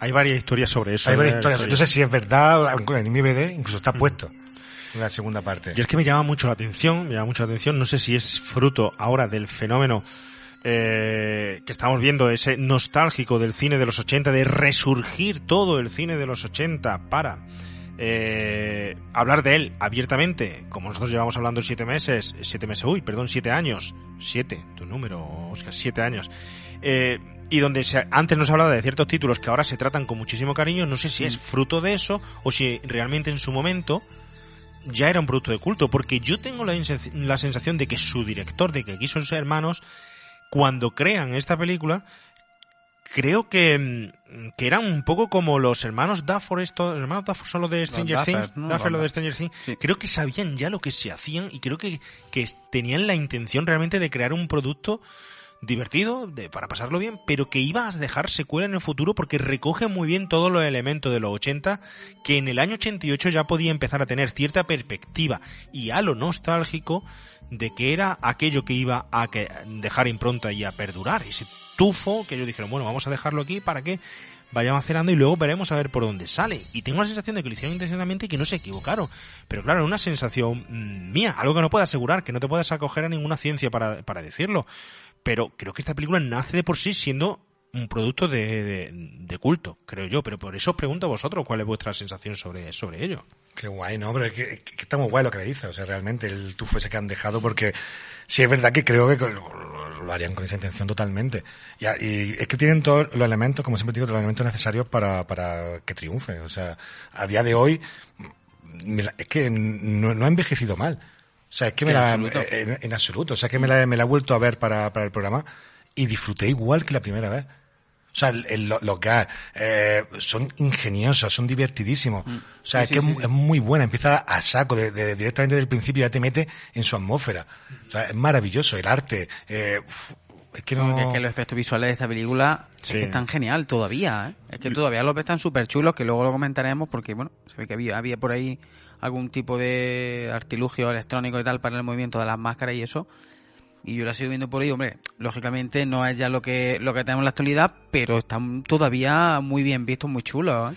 Tú fíjate que, que, que, cuando se limpia una película o se remasteriza, algo que mm, gracias a pues algún lumbreras de verdad, alguien que lo hizo, que compró los derechos y no han hecho como con muchas otras películas que han grabado la copia en VHS y la han puesto directamente a vender en DVD, sino que la han remasterizado. Que la han remasterizado. Que quién diría coger el payasos asesinos del espacio exterior y remasterizarla habiendo tanto otros títulos a los que sí se le podía haber sacado Más chicha. más chiche y más dinero, ¿no? Pero sin embargo, alguien invierte aquí. Esas cosas se nos olvidan, ¿no? En la industria, Mm, pero alguien sí. invierte. Pero cuando se limpia, muchas veces se ven la- la- las costuras, se ven las comillas y tal. Claro. Y aquí no le pasa. Que no, que no, que no. Que está Es muy que, bien, de está hecho, muy bien. el arte que luego ves en los carteles supera de cierta forma, bueno, los lo hacen más duros, lo hacen, no sé si habéis visto los, los carteles alternativos que hay de, la- de la película, ¿no? Donde los payasos tienen esos rasgos más oscuros, facciones más agresivas, más terroríficas, más hacia ese cine de rock zombie como tú hablabas, ¿no? Pero aquí la película mm, al estar remasterizada la disfrutan más todavía con esas máscaras, esos movimientos, ese, ese terror. Es Totalmente, totalmente. ¿Cómo? ¿Cuál es el momento ideal para ver esta película? Tú sabes que- yo soy de los que opinan que el cine tiene su momento. Tiene su momento, es decir, no es lo mismo verla al mediodía, por la noche, un domingo, un sábado, con colegas, sin colegas. Esta película, ¿cómo la se vería ideal? A ver, eh, yo es que soy muy de... Yo me gusta disfrutar muchas veces lo que te digo, que es una cosa que, que errónea, el cine realmente se hace para, como, para compartir, ¿no? En, en una sala, pero a mí me gusta mucho verla en la intimidad, o incluso solo, o sea, no, ni, ni con mi pareja, muchas veces me gusta verla solo, y después sí es verdad que me gusta compartirlo con, con los amiguetes y tal. Pero esta película, por ejemplo, mm, yo sí me la vería independientemente solo, y después, pues sí, la podría ver con la amiga, te la disfrutaría igual. Pero sí es verdad que es una película para, para disfrutar. A quien le guste realmente este tipo de cine, o sea, la disfrutaría individual, solo. Es que da la sensación de que es una peli para juntarte con amigos, pizza No, y no. echarte unas risas. Cuando te- luego realmente estamos tratando esta película de que es un producto serio, ¿no? Es que esta Sí. película yo creo que eh, creo que se ha convertido también en de culto, como estáis comentando, porque los creadores le pusieron muchísimo cariño a cada detalle. Me imagino, yo no los conozco, los kiodos estos, ¿no? Pero pusieron muchísimo cariño a cada detalle. Y si estás con los colegas comiendo pizza, se te Ya, escapan claro. esos detallitos. Mm. Y yo estoy con galletas. Yo eh, me pondría, de hecho la he visto así, yo solito, atento a otras películas que me preparo para remake, que la he visto en muchas ocasiones, pues las vuelvo a ver, pero con menos atención, porque voy tomando nota o voy aprovechando para hacer otras cositas, porque ya las tengo muy vistas. Pero esta es que te atrapa porque es que mm, hay muchísimo amor en cada cosita, en cada detalle, en los colores de la carpa, en, lo- en las herramientas que tienen, en las palancas que accionan. Cualquier detallito dice, hostia, qué guay, ¿cómo se lo han pensado? En la moto invisible, los guantes de boxeo, todo, todo, todo, todo, todo. Entonces, yo creo que ya cuando dices tú que pensaron desde el principio que, iba a ser de culto, yo estoy de acuerdo. Creo que lo hicieron con tanto mimo y sabiendo que era un producto tan raro y tan especial que no iba a ser No. taquillazo, que aunque luego lo fuera, ¿no? Que no iba a ser un gran taquillazo, pero que iba a ser de culto. Yo creo que sí, que lo sabían. Yo, yo soy el único que discrepo hoy en la mesa, ¿eh? Bueno, hoy- a ver, hoy siempre. ver, Hoy tu opinión, tu opinión me, siempre. inter- me Y- y interesa porque... Poco, ah, digo, te interesa no, poco. sí. ¿Cómo, No, ha, a si- ver, cómo ha sido enfrentarte con esta película por primera vez? A ver, yo os voy a contar mi, mi, mi vivencia. Yo cuando la, la- me la puse, yo tenía el recuerdo de que la había visto, pero vamos, ni me acuerdo, ni, ni me acordaba de la película, ni nada. Y yo me la puse como diciendo, payasos asesinos del espacio exterior. ¿Qué me voy a encontrar? Me la pongo, bueno, para Pues es bastante ya- descriptivo. No, no, te voy a decir una cosa. La película te da lo que, lo que te estaba diciendo que es. Eso, eso es cierto, ¿eh? La película no te engaña. Y después de, la verdad que mi mujer se acostó a los 10 minutos, me dijo, aquí te dejo viendo esta mierda. Así me lo dijo y le dije, para mierda la que tú ves en Telecinco. Pero bueno, eso ya es otra historia que nos censuran el podcast. Eh, yo tengo que decir que la he disfrutado mucho porque me lleva una grata sorpresa, porque me, me esperaba encontrarme una película súper cutre, súper... mm, no, te, no te sabría decir, ¿no? Algo muy mal hecho estéticamente, con cuatro duros, tal. Y me lleva una grata sorpresa porque ya lo hemos estado hablando, ¿no? Unos efectos visuales interesantes, unos personajes divertidos, que pese a que una película de terror, tiene unos personajes divertidos que te enganchan, ¿vale? No te están contando una historia de amor, no te están contando ni lo que comentaba antes, el triángulo amoroso. Eh, Me la pela el triángulo amoroso en la película, sinceramente. Hombre, pues yo creo que es importante la película, ¿eh? Tiene su rollito aquí. La, Eh, la- bueno, sé- es lo que- elemento- es lo que te quiero decir, Un no es- elemento más añadido para darle Eh, y estamos. un porqué, no sé, pero... No es que sea algo interesante que diga, joder, me interesa muchísimo. No, Hombre, pues a mí sí me pero interesa ver a los dos tíos estos cómo se llevan entre ellos con la pava en medio y peleándose entre ellos y un poco ahí buddy movie. Sí, correcto. Pero es que Sí, pero no tiene profundidad. simplemente No, no una historia claro, profunda. no una historia Eh, profunda. pero luego tiene elementos súper. Por ejemplo, a mí los heladeros me encantan en esta película. Claro, es que son A mí los heladeros son clave. Mm. Me encantan. Se escaparon del campamento de los albóndigas, vamos. eran- es que un pasote. El policía, el veterano, me encanta. Joder, es el Me policía de los encanta. Simpsons. Es Totalmente. es verdad, tío. Cuando están llamando por Es verdad. teléfono que pasa de todos y Que está que pasa de estaba todo. fumándose un puro, ¿no? Podía fumarse un puro o comerse un donut. Daba igual. Sí, sí, sí, sí, sí. O sea, que todo eso al final, empecé viendo la película un poco medio con desgana. Y al final dije, hostia, pues ni tan mal. Pero es que es que despega el, el- la carpa de circo y oye, que ni tan mal. Pasa una película de bajo presupuesto. Y los ese- torbellinos verdes estos que giran. Tremendo, Sí, sí, tremendo. sí. y luego, oye, momentazos que te queda un poco diciendo, hostia, qué mal rollo. Y momentazos como el del, el del segurata en la feria que empiezan a tirarle la tarta. Y digo, joder, la tarta. Sea que, para mí la película me ha encantado, ¿eh? Eso tiene, tiene su anécdota, anécdota, anécdota. El- ese, ese señor que le tiran las tartas. tartas, ¿no? Porque no iba a ser ese señor, iba a ser otro. Pero luego os lo cuento cuando lleguemos al momento de Venga, esa va. escena, ¿no? Yo lo que sí es verdad que creo, eh, Galleta, que es una película que cuando la estás viendo no te das cuenta de lo grande que es hasta que luego reflexionas un poco de ella y haces rebobinar en tu cabeza. Por eso es tan importante ver el cine bien en su sitio donde corresponde, en su tele y tal, para luego tomar un rato de reflexión y decir, jope, qué, qué perlitas me ha dejado, qué cosas y, Mm, sí, sí. y- y tal, ¿no? Es necesita una posterior mm, tiempo, como puede ser este podcast o puede ser preparar el, el programa, ¿no? En fin, oye Javi, ¿cómo surge? ¿Cómo estos dos, perdón, son tres hermanos, Son ¿no? tres hermanos. Chiodo dicen de hacer esta película, tres hermanos que se dedicaban ya al cine y a los efectos visuales, especiales. Correcto, ya llevaban un tiempo trabajando en Hollywood. Esto, bueno, básicamente ellos eran fanáticos del cine de terror y un poco, en en esta ocasión es muy sencillo. Ellos dicen que uno de los, de los mayores terrores a los que se enfrentan los seres humanos son a los payasos. Dicen que es una de las figuras que más eh, terror infunden en los seres humanos de las que existen y luego que todo esto me llama la atención y luego ya con, con Oscar hablaremos de una enfermedad que existe, de una fobia y hablaremos del origen de los payasos y tal pero un poco venía ahí, ¿no? De- del terror que le tienen los, los seres humanos a, los- a los payasos y bueno, parece ser que cinco años antes de que se pusieran con la película pues a ellos les, les ocurrió una cosa ellos se han declarado que les dan miedo a los payasos y a ellos les pasó una cosa, y es que yendo de noche por la carretera, eh, los, hermanos pues se pararon en un semáforo eh, y justo al lado se paró otro coche. Tú imagínate la escena, ¿no? Todo en plan de noche, oscura, por la ciudad. Miraron así al espejo de la izquierda y se encuentran a un payaso que te está mirando. Dentro del con- coche. conduciendo, montando un coche. Que el pobre vendría de una comunión, de estar allí dando con los niños. Vale, reconozco que fui yo. Eh, pues, pues, Me, perfectamente. me he visto muchas veces en esa perfectamente, situación en el lado del payaso. Perfectamente, me lo podría creer. Es que momentos de estos embarazosos a mí también me pasó uno, pero bueno. Y echando gasolina, Eh, vestido de payaso con los globos en la parte de atrás del coche llena de globos. Y echando gasolina el de la gasolinera mirándote. Eso, eso- ¿Ves como yo decía en la presentación que eras muy payaso y esto te venía a tu altura? Sí, sí, Oye, yo he hecho muchos años el payaso y sigo haciéndolo. Es que estas cosas pasan, estas cosas pasan. Fran Delgado también ha hecho de payaso en alguna que otra que ocasión. yo iba vestido una vez con el traje de, de la banda de Guardia Civil y me paró un civil, ¿eh?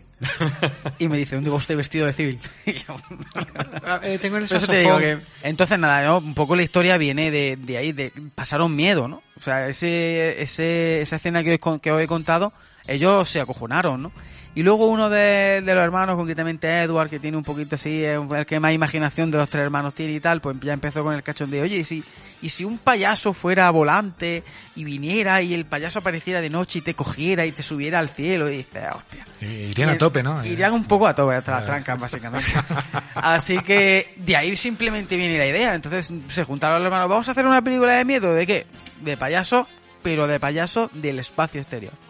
Y simplemente eso, ¿eh? No, imagínate, porque bueno, ellos venían de hacer, eh, ellos venían de hacer Critters, ellos, creo que ya lo comentamos, hicimos el episodio de Critters, ya hablamos un poco de ello y tal, porque ellos estaban metidos en los, en los efectos visuales de, de, de Critters y demás, incluso, creo que los- incluso las propias, los propios Critters son un trabajo de ellos, es creación de ellos. Pues bueno, un poco tirando del éxito que tuvieron con Critter y por ahí pidiendo algún que otro favor y demás, pues consiguieron que una productora, la Media Entertainment, pues pusiera la, la pasta. Que Los yo, dos milloncejos. Los dos que milloncitos, que era poquita cosa.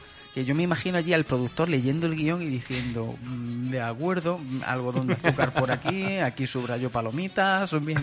Hombre, al menos diría, no va a ser muy caro. No, sí, Pero ojo, sí. ta- tan bien aprovechado, ¿eh? Sí, sí, sí, sí, sí, sí, joder. sí, sí. La han aprovechado muy guay.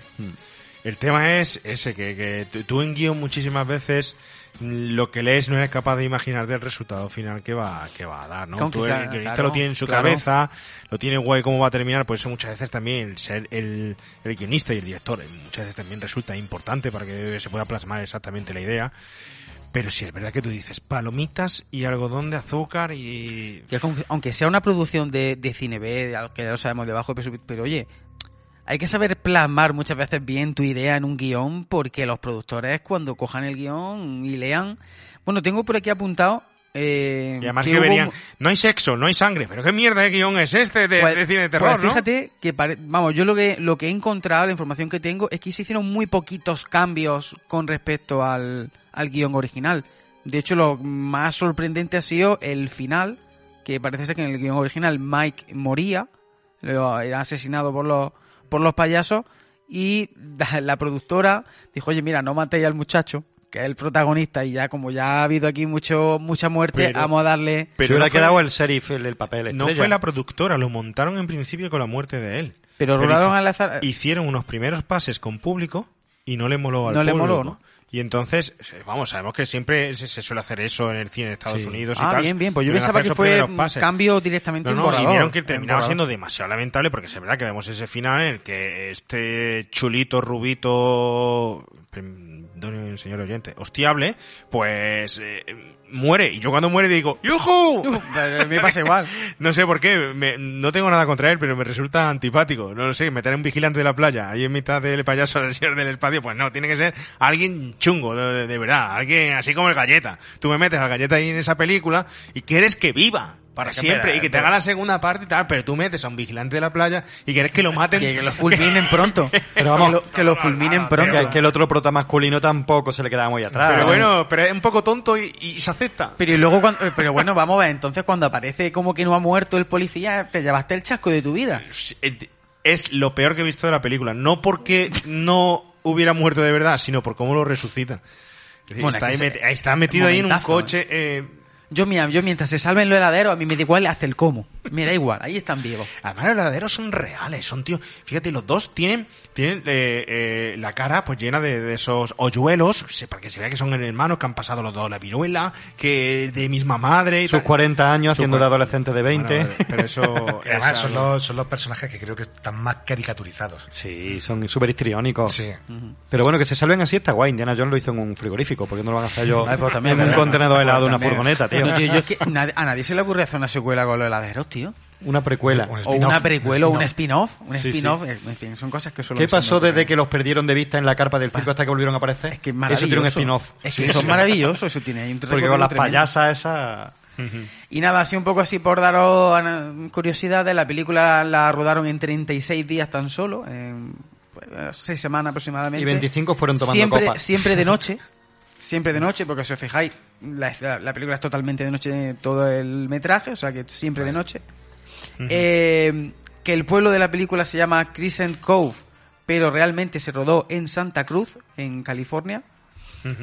Y luego, mm, eh, más adelante en el programa nos meteremos, pero bueno, en principio os dejo la pildorita de que los personajes parece ser que, según ellos, se inspiraron en personas que ellos realmente conocen.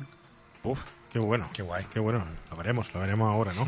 Oye, soy yo el único galleta que le da la sensación, y creo que lo que te iba a decir es con base al trabajo de estos hermanos Chiodo, eh, al mundo de Tim Burton en esta película.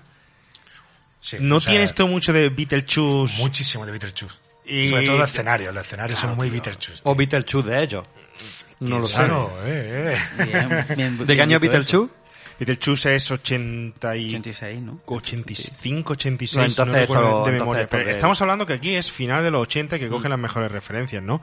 Claro. Pero sí es cierto que estos dos señores, o estos tres señores, me, me, me, me obceco en que sean dos, ¿no? Trabajaron con, con Tim Burton. Trabajaron en Vincent y en Pee-wee Big Adventure también. Entonces, Pues entonces sí. Sí, porque sí, yo cuando... le dieron ahí Ah, mucho de... No sabemos quién le robó a quién, ¿no? Pero... El arte que es cojonudo. Es una pasada, una pasada. Aunque no ellos, no ellos se dedicaron a las labores de dirección, concretamente. El arte, todos los escenarios y tal, los hizo una chica llamada Luana Spellman.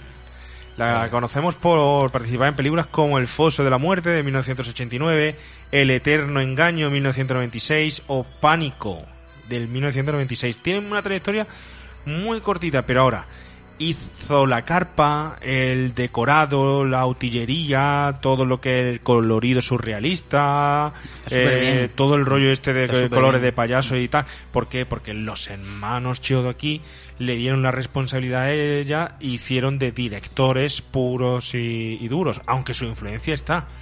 Pero no quisieron que tocara el, el no quisieron que tocara el Clownzilla final y lo hicieron ellos.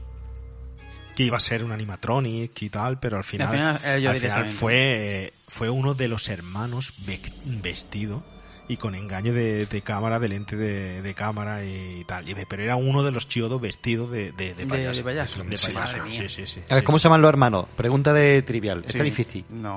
Edward, ¿Sí? Charles y Stephen. Hola ahí, mi millennial. Muy bien. Para que vea, él es el que tiene, sabe empollar. sabe en fin, en fin. Bueno, oye, hay un elemento muy importante en la película que quién diría que tiene la pedazo banda sonora que tiene esta peli. No sé dónde sacarían la pasta para hacerla.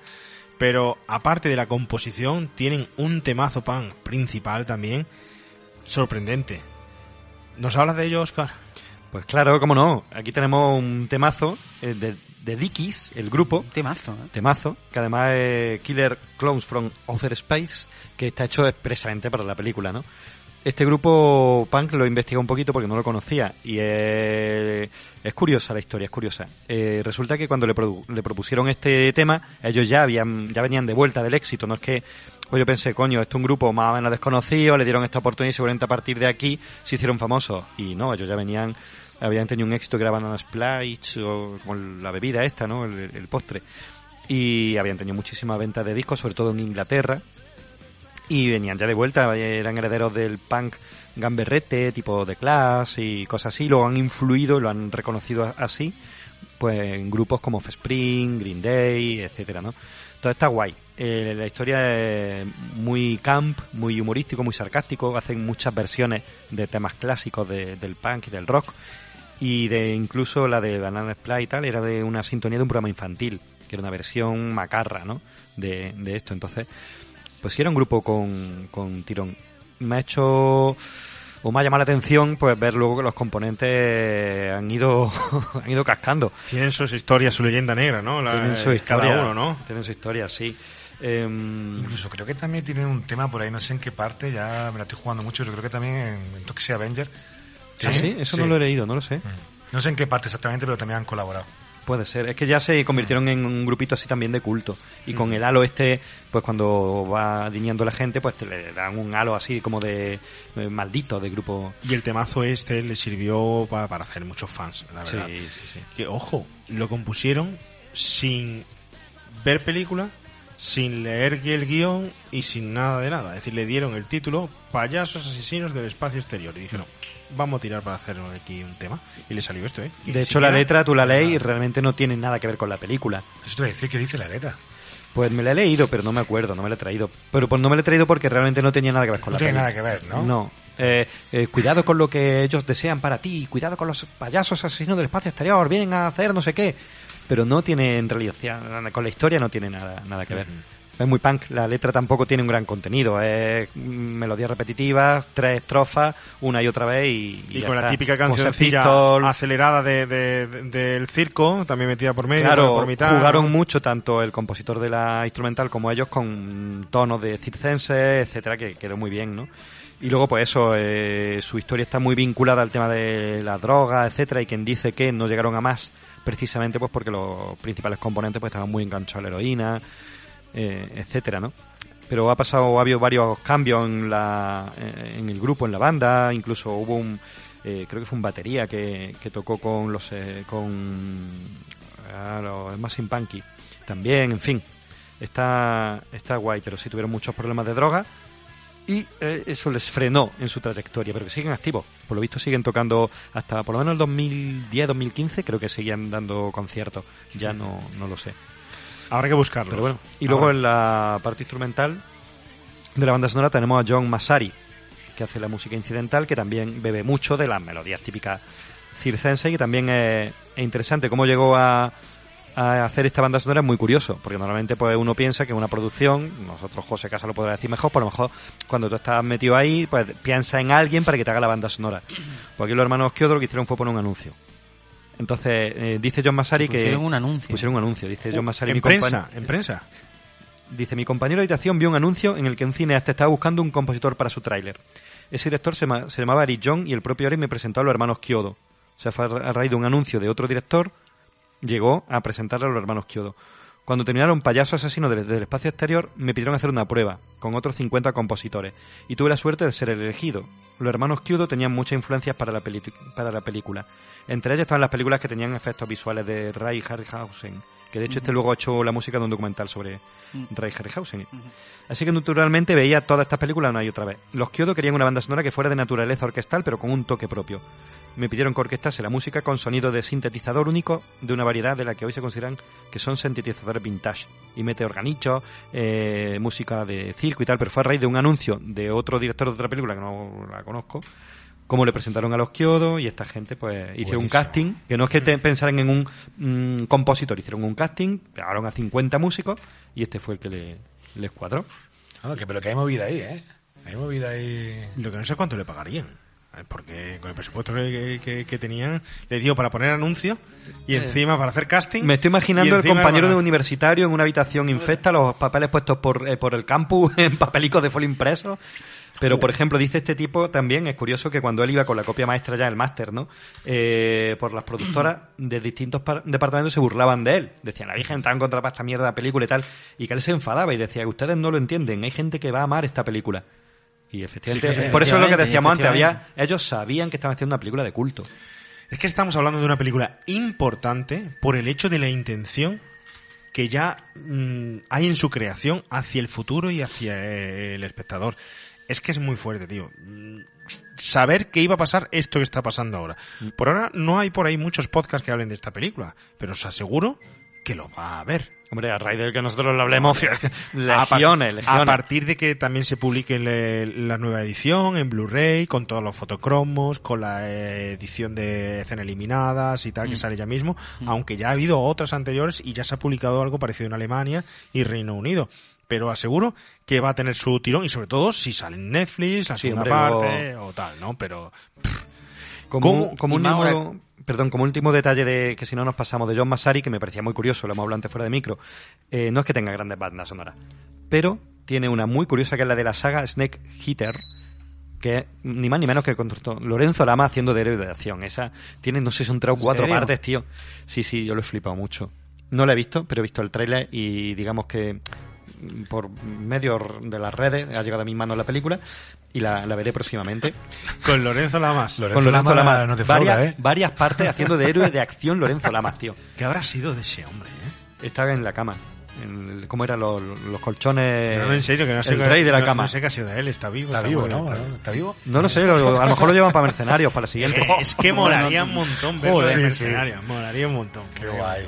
Pues esa, esa peli hay que echarle un ojo, ¿eh, JP? Sí, sí, sí, tú échale todo lo que quieras. eh, Galleta, ¿cómo de importante es la banda sonora esta para la película? ¿Tú eres de los que te gusta en el cine de terror con o sin música? Es algo que hemos hablado muchas veces, pero creo que es muy interesante.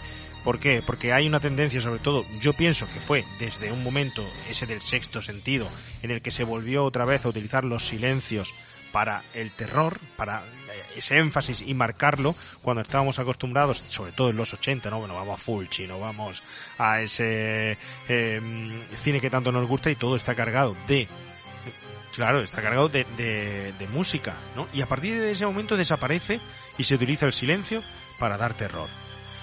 También yo creo que, por ejemplo, el terror que se buscaba en los 80 no es el mismo que se busca ahora, o no es el mismo que de los 70. Hay una gran diferencia de terror de los 70 a los, a los 80, ¿no? Pero, ¿cómo de importante ves la música aquí? Y si tú eres de los que dices, terror con música o sin música. Yo soy de terror con música. O sea, es como todo, de no me enfrento a un proyecto en el que a lo mejor necesite contar la escena o lo que quiero contar sin música, pero sí es verdad que a mí siempre una, una banda sonora narrativa, o sea, creo que es esencial para mí, me ayuda muchísimo a contarme lo que quiero. Es más, yo cuando, cuando quiero hacer algo me pongo en contacto con, con, el, con el músico y, es que eh, le fundo el cerebro al decir cómo lo quiero contar, lo que quiero, el, la nota que me gustaría que tuviese en ese momento, el giro que quiero que tenga. Y a mí, por ejemplo, sí, me encanta. O sea, que la banda sonora, o sea, yo sí, con música siempre, a tope. Y creo que es fundamental en esta película, o sea, la música también dice muchísimo, muchísimo. O sea, no es que en el principio, no es que, no que empezar la peli que empieza con una, o sea, que ya no sonora, es una canción original. Es que el principio de la canción de Dickies, o sea, ya, y que te mete. Con las notas, la nota esta de circo, tal, no sé qué, tal, ¿sabes? Y el rollo este con guitarra, underground, tal. Ya sabes qué, qué, qué rollo, por, dónde- por dónde va el rollo. Si te dice que una peli gamberra, y de hecho las primeras frases de la peli ya son gamberras. Son ya es- gamberras ya. Nada más empezar la peli, la música está punky y Exacto. el policía diciendo, hijo puta, no sé qué. Y el otro diciendo, mierda de policía. Y Y dices, tío ya con está, su- ya sé de qué va la peli, ya está. Exacto. Y el tío con su cerveza, para para allá, tal, no sé qué. es una declaración de intenciones en toda regla, Sí. ¿no? Sobre todo en ese comienzo, donde no me podéis decir que ninguno os habéis acordado de Critters, que es, que es el mismo comienzo, o Starman, o cualquier otra de los, de los 80 donde aparece, o The Thing, por Dios, aparece el espacio y de allí vienen ya sea meteorito, ya sean criaturas de Lovecraft, ya sea cualquier cosa, Sí, ya sean payasos del Señor del Espacio, Ya que el desconocimiento que teníamos en aquel momento, que seguimos teniendo, pero sobre todo el desconocimiento a la hora de afrontar una posible misión espacial, de saber lo que hay, de inspeccionar, de ser todo tan oculto to- todavía, ¿no? Que el otro día, fijaros, eh, eh, os doy una referencia. Mi hija me decía, papá, ¿tú sabes que se conoce más del espacio que de los océanos en la Tierra? Fíjate, ¿eh? Qué, qué- qué cuestión que sabemos ya más de eso cuando todavía ahora se podría sacar un cine de profundidades en el océano que también se hizo con ese Ujú. Avis Avis, sí, y sí, tal, sí. ¿no? Pero no nos podemos olvidar del espacio, está ahí, de esas criaturas, ¿no? Y ahora a partir de ahí yo te propongo una pequeña sinopsis hasta llegar a la primera escena que va a sonar ya mismo en, la película. Cuéntanos de qué va esta peli.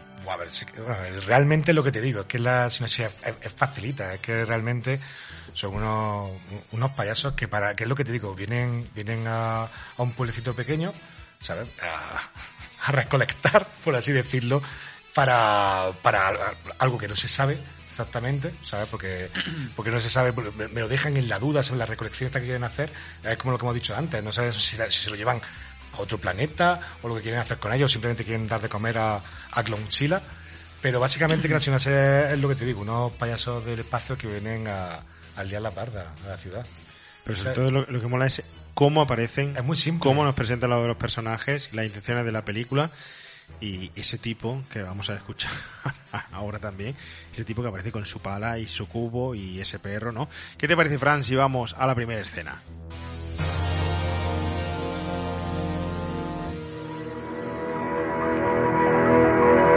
Fíjate en este sitio. Huele a caramelo. Mira, no sé qué es lo que vimos ahí fuera, pero a mí me parece que es una fábrica de algodón de azúcar. Sí, aquí debe de ser donde lo ponen antes de venderlo. No, no lo es. No había visto nada parecido en mi vida. ¿Y tú? No. No creo que nunca lo haya visto nadie. Nunca he creído en los ovnis. Pero si realmente existen, entonces estamos atrapados en uno. ¿quieres calmarte? Tiene que haber una explicación lógica para esto. Esto no es lo que a ti te parece. Nadie almacena algodón de azúcar de esta forma. ¿Pero qué estás diciendo? Claro que sí. Vamos, mujer.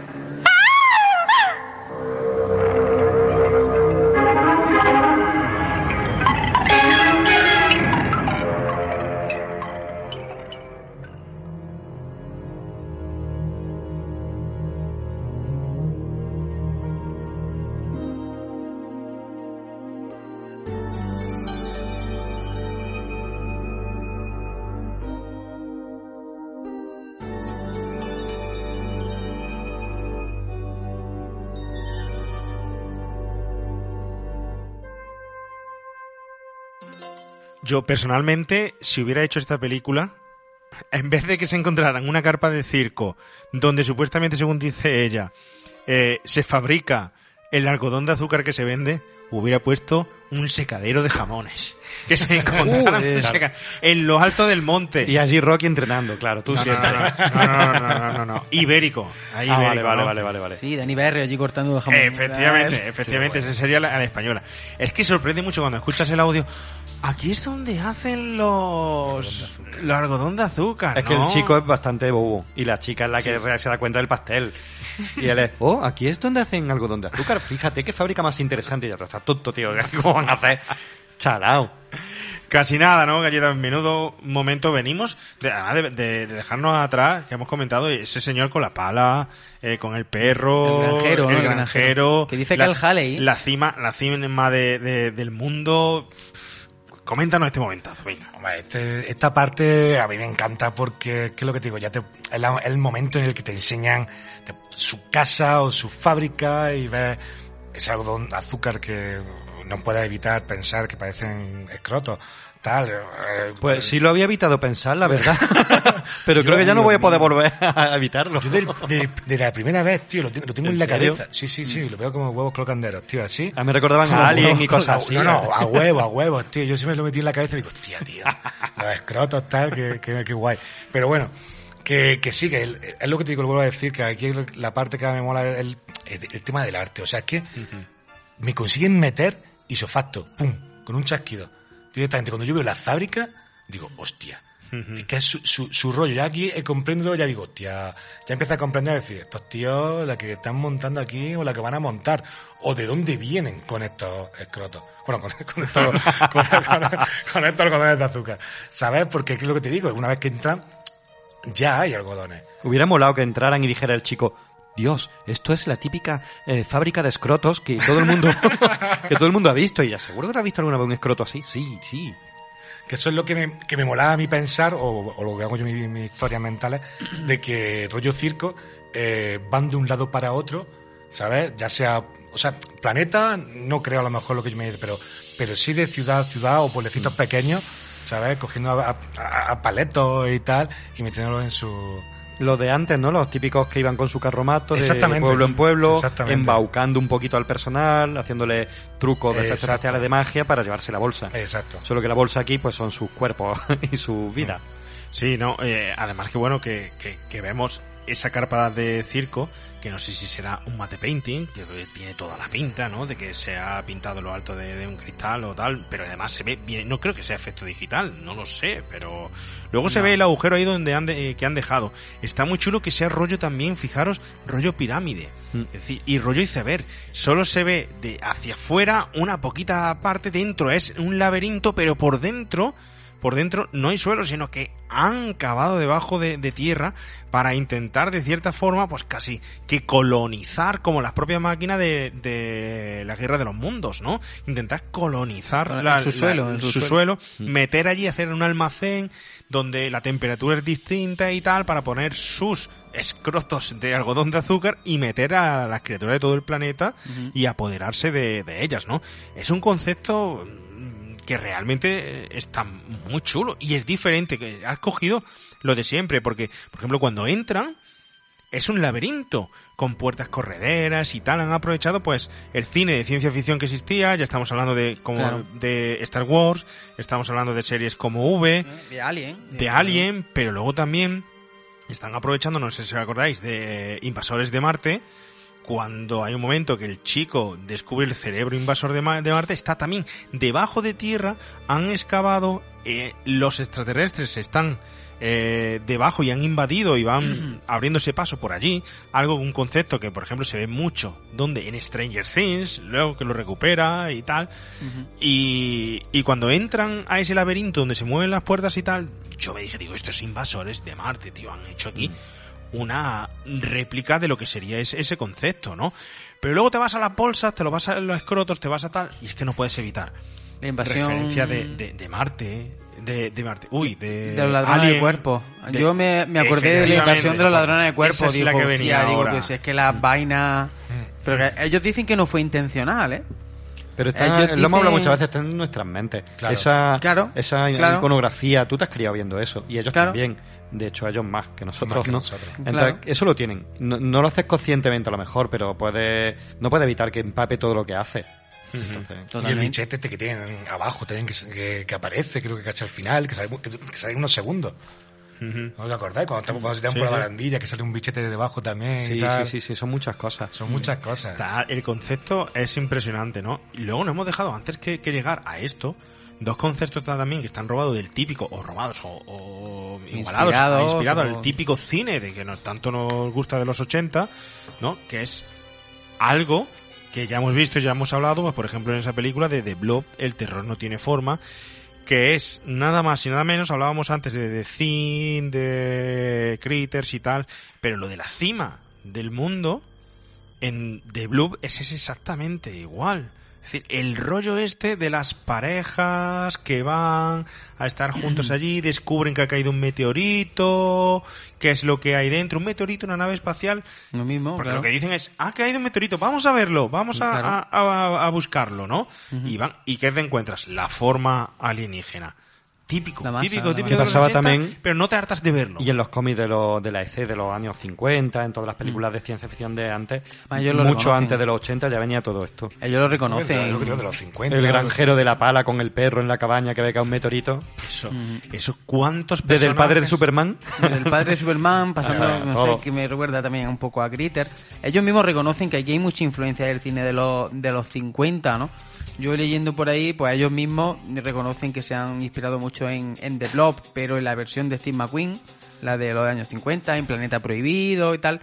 Ellos mismos hablan mucho de, bueno, de, de gente que ha influido en su cine como, como Willis O'Brien, que es el de King Kong o el Gran Gorila, en gente como la que tú has dicho antes, Oscar, en, Jerry- en Rey Harryhausen, ¿no? y ese eh, Jason y el Argonauta y Furia de Titanes, todo eso. El cine que ellos mamaron en su adolescencia, niñez, ellos dicen que ese cine lo tienen, como tú comentas, Oscar, lo tienen dentro y al final pues todas esas referencias salen a luz. Es que todo esto viene un poco a, colación porque se fueron muy criticados porque decían que habían copiado muchos elementos y muchas cositas de, de cine de los 50. Y eh, un poco ellos salieron un poco al paso con, Paparrucha. con- con todo esto. Paparrucha. si es que No, no, hay pero- nada pero- nuevo bajo el sol, todos tenemos influencia. Pero es, que, pero es que mola, porque su influencia la hacen suya, y eso yo siempre lo he dicho, o sea, no importa, o sea, mientras que no copies una cosa, Claro. tal, das tu toque y tal. Como que digo, que, que también se ve a raudales a George Romero. O sea, la noche de los muertos vivientes está ahí presente, desde el momento en el que disparan en la nariz, ¿sabes? como un rollo zombie que le dispara al cerebro y muere, exacto. hasta el, el momento final cuando salen todos los payasos, que andan rollo zombies, se acercan lentamente a ellos Desde el y lo acorralan. Desde el principio están andando en Eso iba a decir, en todo lentos, momento van van lentos. lentos. van muy lento. Sí, y Pero está en el- medio descompuesto. Lo que pasa es que en el final, aquí se van a paso, incluso van lentos y a saltitos muchas veces. Pero en el final, Pero van muy lento. sí se ve que es pues, pues, pues, la idea que quería Sí, el homenaje. Romero, el homenaje de que eh, uno solo no da miedo, lo que da miedo es mucho. Claro. Entonces, cuando hay un montón de payasos y se juntan y ellos se quedan solos encima, pues ahí está. Claro. Sí. En una carrera, en una carrera de 100 metros lisos entre Michael Mayer y un payaso asesino del espacio exterior, Hostia, ya se las pregunta el millennial. eh, pues ahí, esa ahí, eh. pregunta, la pregunta es ¿cuánto tiempo pasaría hasta que uno de los dos llegue a la meta? ¿Tres horas? Habría que, tú que eres millennial, sácate mínimo, la, ¿eh? la fórmula matemática de física. Yo tengo que averiguarlo. Velocidad Eh, con cuchillo vamos a cuestas más eh, eh, partido por, Me pie. veo comer del meme ese con toda, con toda la integral aquí puesta. El de una mente luego- maravillosa en el cristal escribiendo tus fórmulas. Pero es que eso me ha dado que pensar, ¿eh? Porque, ¿verdad? Una carrera entre, yo qué sé, eh, eh, Myers, eh, Jason Burgi, eh, Porque, bueno, aquí- Hellraiser, de verdad, es que, o sea, son personas que no tampoco van muy... No. Bueno, en este Muy caso, ligerico, muy porque- ligerico son. en este caso porque la película no es tan un slasher, ¿no? Pero coño, una película de slasher muchas veces me lo he preguntado. digo, Pero estos son más ingeniosos, si es que estos son Esto- muy inteligentes, porque fíjate, No, estos captan tu atención. Eso que luego es. lo vamos a, a explicar. Eso Pero esto es, lo que es mola verdad, es que sí. cantas tu atención. No tienen Cuando que correr te tienen detrás. atrapado, ahí te enganchan. efectivamente, yo no, No tienen que correr. Claro. Pero de es esta, de esta escena, por ejemplo, una curiosidad que me hizo mucha gracia y que refleja pues este cine que, hombre, que serie B. En la escena del anciano saliendo de la puerta, con el perro, si te fijas, se ve una chica. Allí en la Ah, puerta. sí, sí, sí. que se esconde. Pero lo del anciano es muy bueno. ¿Vosotros no os ha recordado, a mí es que me ha recordado a Crip Show, Sí. al Hmm. el mm, granjero que hace Stephen King, que cae un meteorito Uh, es verdad, Sí, sí, sí, es sí. Y verdad. Es verdad.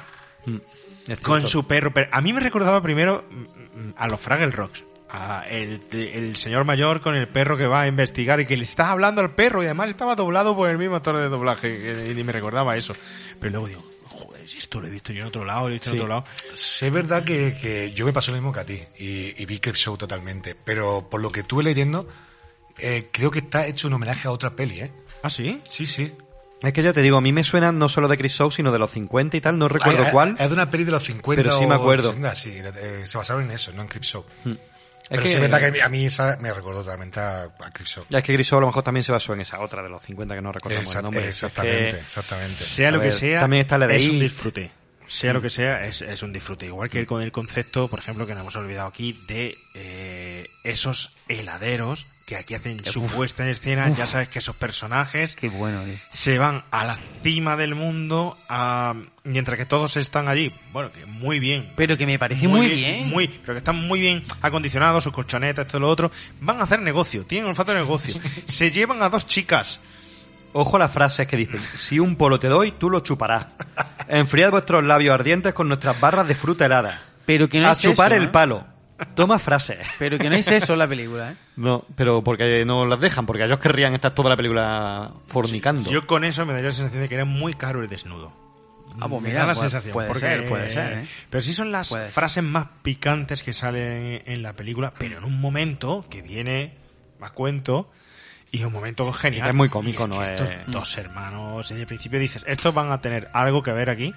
Cabría la posibilidad de que fueran el alter ego de los hermanos Kyoto, estos dos hermanos. Ojo, pues lo veo, ¿eh? Porque están todo el rato presentes. Eh, de hecho, al final salvan la papeleta. Eh, no sé, son. Sí, lo más bromista, Son también más payasos más que ninguno. De hecho, ellos son los ninguno. payasos. Yo en el payaso en la camioneta. Y además son tres, porque nuestro Claro. protagonista Es otro. Mike. Eras amigo dice, de ellos. "Eh, Mira, y vienen mis antiguos amigos. Correcto, correcto. ¿Podrían ser los hermanos Kyoto? Puede Ojo. ser. Sí, sí, sí. Y que van a poner frío a un momento caluroso.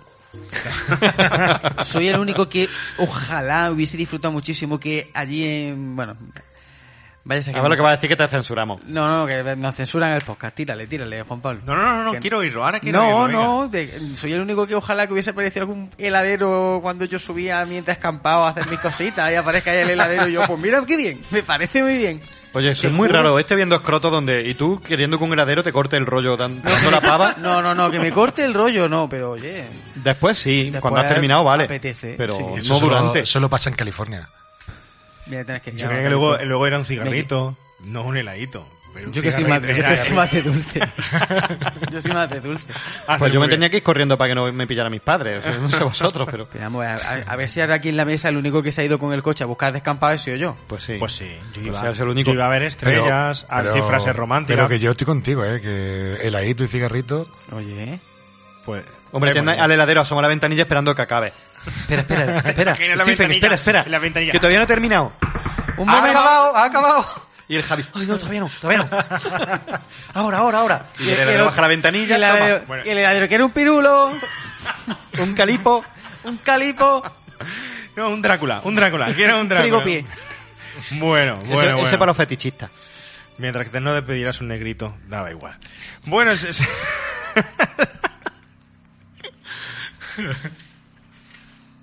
Hoy Fran no me está metiendo muchos sustillos, ¿eh, Fran? no va bien, va bien. Déjalo que va, Va bien, bien, va déjalo, bien, va bien. déjalo, déjalo.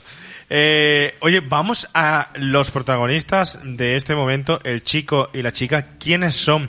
Porque el elenco actoral, aunque en cierto momento está sobreactuado, no está del todo mal. No, no está tan No mal. está- no para tan la mal. película van a juego, ¿no? Sí, y sí, sí, sí. bueno, ¿quiénes eran estos chicos que tampoco tienen una carrera muy desorbitada, no? No, no, poquita cosa. Son bastante desconocidos. Grant Kramer es el que interpreta a Mike y Susan Snyder a Debbie Stone. Y bueno, por hablar un poquito de ellos, Grant Kramer, que bueno, ya digo, tiene poquita cosa, poca cosa por ahí. Le he visto Curvas Peligrosas en el del 84, Fin de Año Maldito en, en el 80 y tal. Y bueno, he visto que sigue, que ha estado mucho tiempo trabajando en cine, tanto como actor como productor. O sea que ha vivido bastante bien del- del cine este señor. Y lo más chulo que he encontrado de Grant Kramer, y luego si quieres lo enlazamos al final del programa, es que parece ser que la idea de tirar para adelante con la secuela, o uno de los mayores artífices de tirar para adelante con la secuela, es este señor, ¿eh? que es Grant Kramer. ¿eh?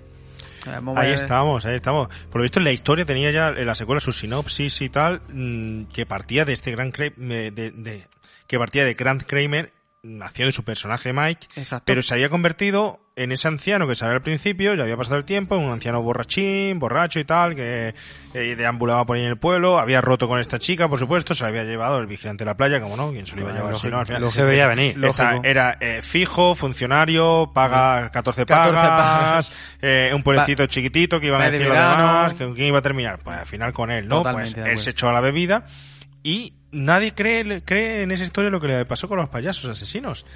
Hasta que vuelven. Vuelven. Y esa era la, la historia o la, la posible historia de, de- de continuación, ¿no? No estaría nada mal. Sí, ¿eh? de peli no. O, o serie, ¿no? Una- Es que también se hablaba de serie, y se habla de serie, lo hablaremos. Lo hablaremos. Lo hablaremos. Y bueno, la chica, ya digo, Susan Snyder, que antes nos decía fuera de micro Oscar que me suena mucho, ¿no? Pues mira, eh, la tiene en La Mujer Explosiva, en el 85. Yo la recordaba a mí cuando vi la película, la, la chica de a Brenda, el personaje de Brenda de la divertida Noche de los Zombies. Claro, era de ahí de donde me sonaba. Eh, el personaje de, de Brenda, que es la, la chica esta que es novia de, de este que está profanando tumbas. ¿Sabes? Pues esa chica. Recordemos a los oyentes que pueden escucharse ese magnífico podcast que hicimos de la noche de retorno de los muertos vivientes. Maravilloso. Y además allí Ese te pueden- falta en el top 5, ¿eh? Porque Sí, esa- sí, sí. Y Sí, además pueden es escuchar a Javi haciendo su referencia a la...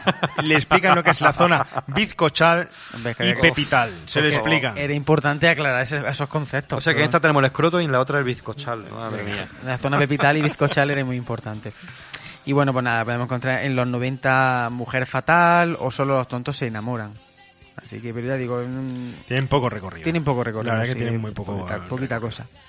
Bueno, hay otro momento de esta película, justamente por aquí, más o menos, por donde estamos hablando, que es brutal, que es la de ese perro, eh, Globo. globo, un perro, un globo, ¿no? Brutal. ¿Puede haber, Galleta, algo más brillante? ¿Alguien se podía imaginar en algún momento que fueran a sacar para rastrear a los invasores que se habían metido en su carpa un perro globo?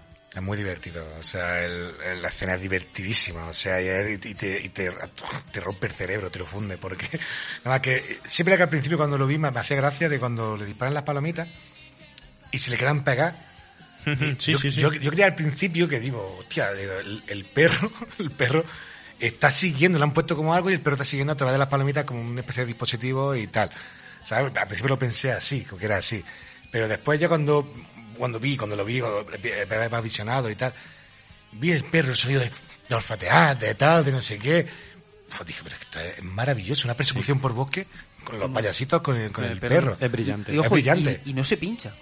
Y no, no, o sea, pero Sí se- sí se pinchó. Ah, sí se pero pinchó. se pinchó y se rompió un montón de veces. Es una de las escenas más repetidas de la Ah, peli. no lo sabía. Es globo de verdad. Y luego le No, pusieron, sí, le- le claro, pusieron- claro. le pusieron para que no se pinchara con la historia del bosque, le pusieron látex.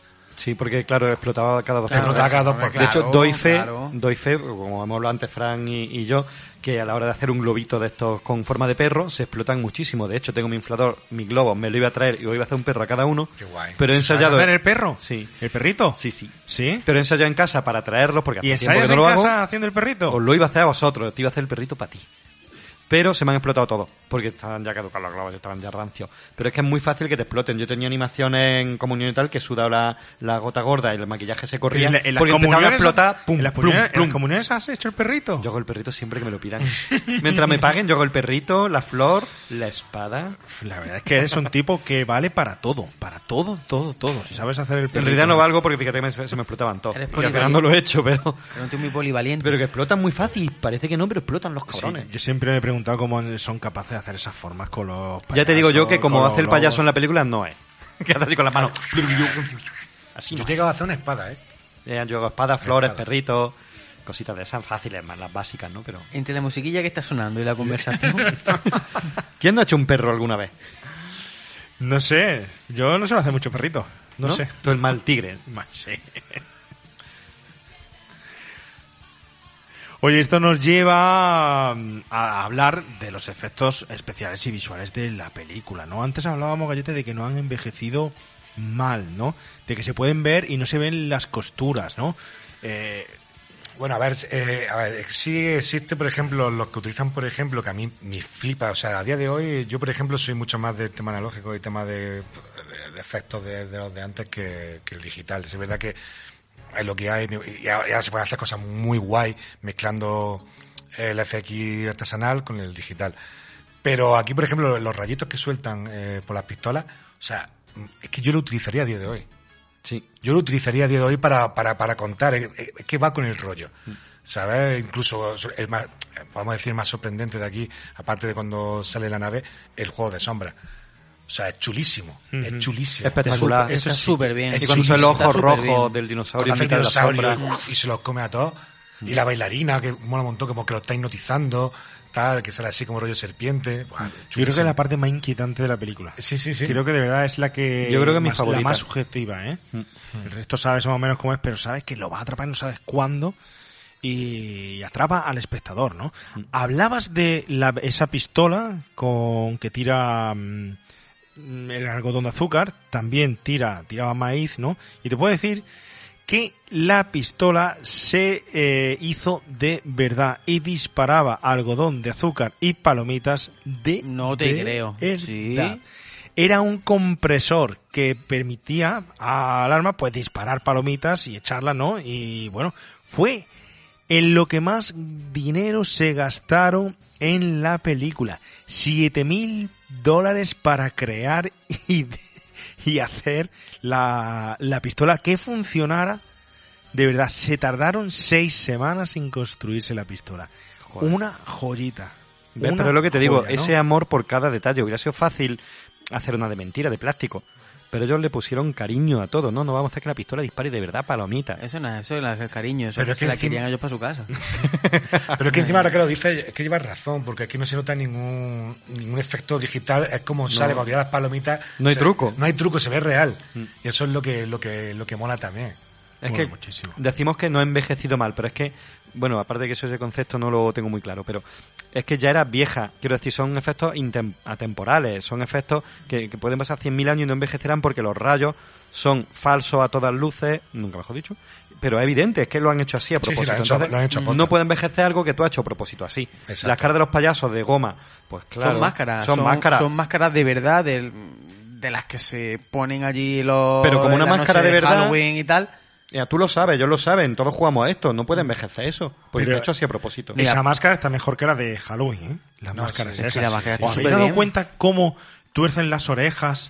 Que eso tiene que ser, lógicamente, animatronic. Exacto, o sea, todo lo animatrónico está súper bien. O un tío detrás con unos cordeles tirando. Sí, sí, o- Está pero sobre todo bien. cuando, cuando sonríen, tío, cuando sonríen lo cogen a la perfección que, que me Sí, recuerda sí, sí, pues, sí. a la mandíbula de, de Critters o tal, cuando están sonriendo y se ven todos los dientes Hay y un, tal. hay galleta una foto.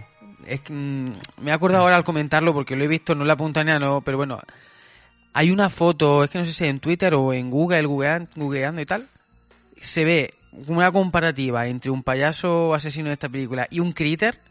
Y es que las facciones del rostro y todo, todo es exactamente igual. ¿eh? Sí, sí, Es cuando- exactamente Hay un igual. momento que el payaso este, no sé cómo se llama, ¿cómo se llama el payaso el, el más alto de todo? Que no me acuerdo el nombre ahora. ¿Tienen nombre? Sí, sí, tienen nombre. Yo lo Sí, tengo numerados como payaso 1, payaso 2, payaso No, 3. tiene- tienen sus nombres y tal, pero él cuando sonríe, un momento que sonríe, creo que es la comisaría, que es totalmente Critters. Luego a ver si encuentro y la, y la compartimos, o bueno, creo que está aquí. Y luego la compartimos en, en redes sociales. Pero es que el parecido es tremendo, ¿eh? Hombre, sí que Tanto son de los- la son los mandíbula, mismos. la cara, los ojos. Claro. Una pasada. Luego lo, lo Que compartimos. no te extrañe que en- reutilizaran una máscara de Critter, ¿eh? que estos son la serie B es muy de eso. Que no te- que no te extrañe. Por lo menos lo, lo Reutilizaron para otras pelis. Pero me acuerdo la, no, para una peli. Utilizaron dos máscaras de los payasos para otra peli. Me acuerdo ¿Sí? la que, sí. Ah, sí. Sí, ¿Has no visto, sé. tío, que la serie B es de eso, tío? Es de, oye, tengo aquí uno de estos en el almacén que me Claro. sobró de no sé qué. Pues vamos a ponerlo, tío. Claro, claro. Y ahora se pagaría una millonada por esa Claro, máscara, por esa ¿no? máscara. Las máscaras se produjeron en masa, ¿eh? Es decir, se, se hizo una producción de una tirada larga de esas máscaras, ¿eh? Eh, aquí los hermanos mm, Chiodo, ¿no? Dijeron de hacer cuatro tipos distintos de genérico de cabeza de payaso. Una redonda, otra triangular, otra triangular pero invertida, Invertida. y otra con forma de cacahuete, ¿no? Si os dais cuenta, cada payaso al final es distinto uno de otro, ¿no? Pues cuando se terminaron los moldes y tal, se produjeron en masa. Y con ellas se crearon los, los payasos, porque daros cuenta que además siempre vemos cuatro payasos, pero luego al final, en las últimas escenas finales, Salen muchos payasos, incluso las- salen chicas payaso, ¿no? Chicas payaso. Que me ¿no? recuerda mucho a la broma de los gremlins. Igual todo el rato gremlin varones, hasta que al final aparece la gremlin femenina en los aseos y viola aquí al personaje de la película, no sé si os acordáis de, de gremlin. Y, y, mm, y está igual. Está todo el rato payaso masculino y de repente aparecen dos payasas femeninas para follarse a los tipos estos y ya está, no vuelven a aparecer. Que de hecho luego mueren los gremlins y, y la chica dice, estará viva porque esa no estaba en la sala. Y aquí igual, mueren en Es- todos los payasos y las chicas payasas dicen, se han salvado. Toda la razón, tío. Metían ahí el elemento de monstruo femenino para hacer un alivio de- del terror, para darle un poco de comicidad y para utilizarlo para refrescar un poco la, la escena, ¿no? Mm.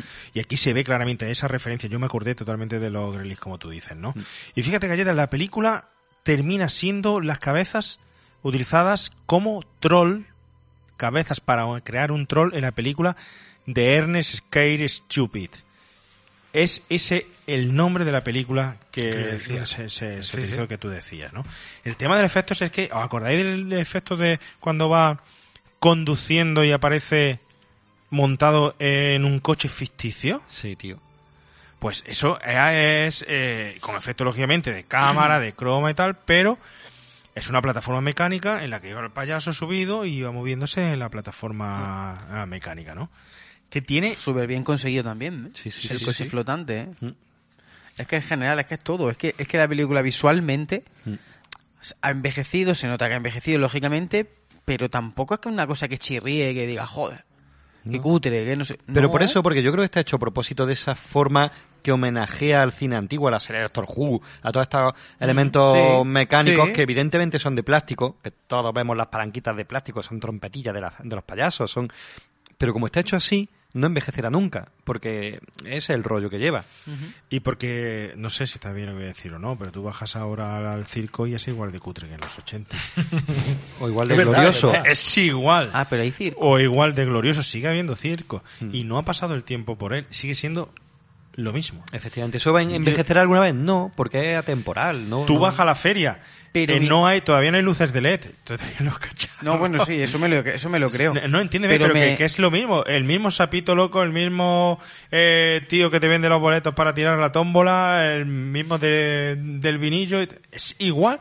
Pase el tiempo que pase, se ha parado ahí. Y el- y el ¿Será algo más terrorífico? Y el circo que hay algo más terrorífico que bajar a la, a la feria. Yo entro a la feria y me da miedo directamente. Por Sí. todo. Pero para borracho. Ha, echado, ha, ha retrocedido 20 años, ¿eh? Sigue ahí En en... serio, no, en serio. en No, pero lo del circo ya lo, lo hablaremos, ¿eh? Porque lo del circo tela, pero es que yo tengo siempre la sensación cuando bajo a la feria que en el circo no hay nadie. Que no entra nadie. Que allí no hay nadie. Yo le dije una vez a mi sobrinilla que le iba a llevar al circo y me dijo, no, Tito, ahí no me lleves que me da miedo. Ya. Sí, sí, es que eh, tiene su halo Y dice, terrorífico. "Hostia, eh, tío".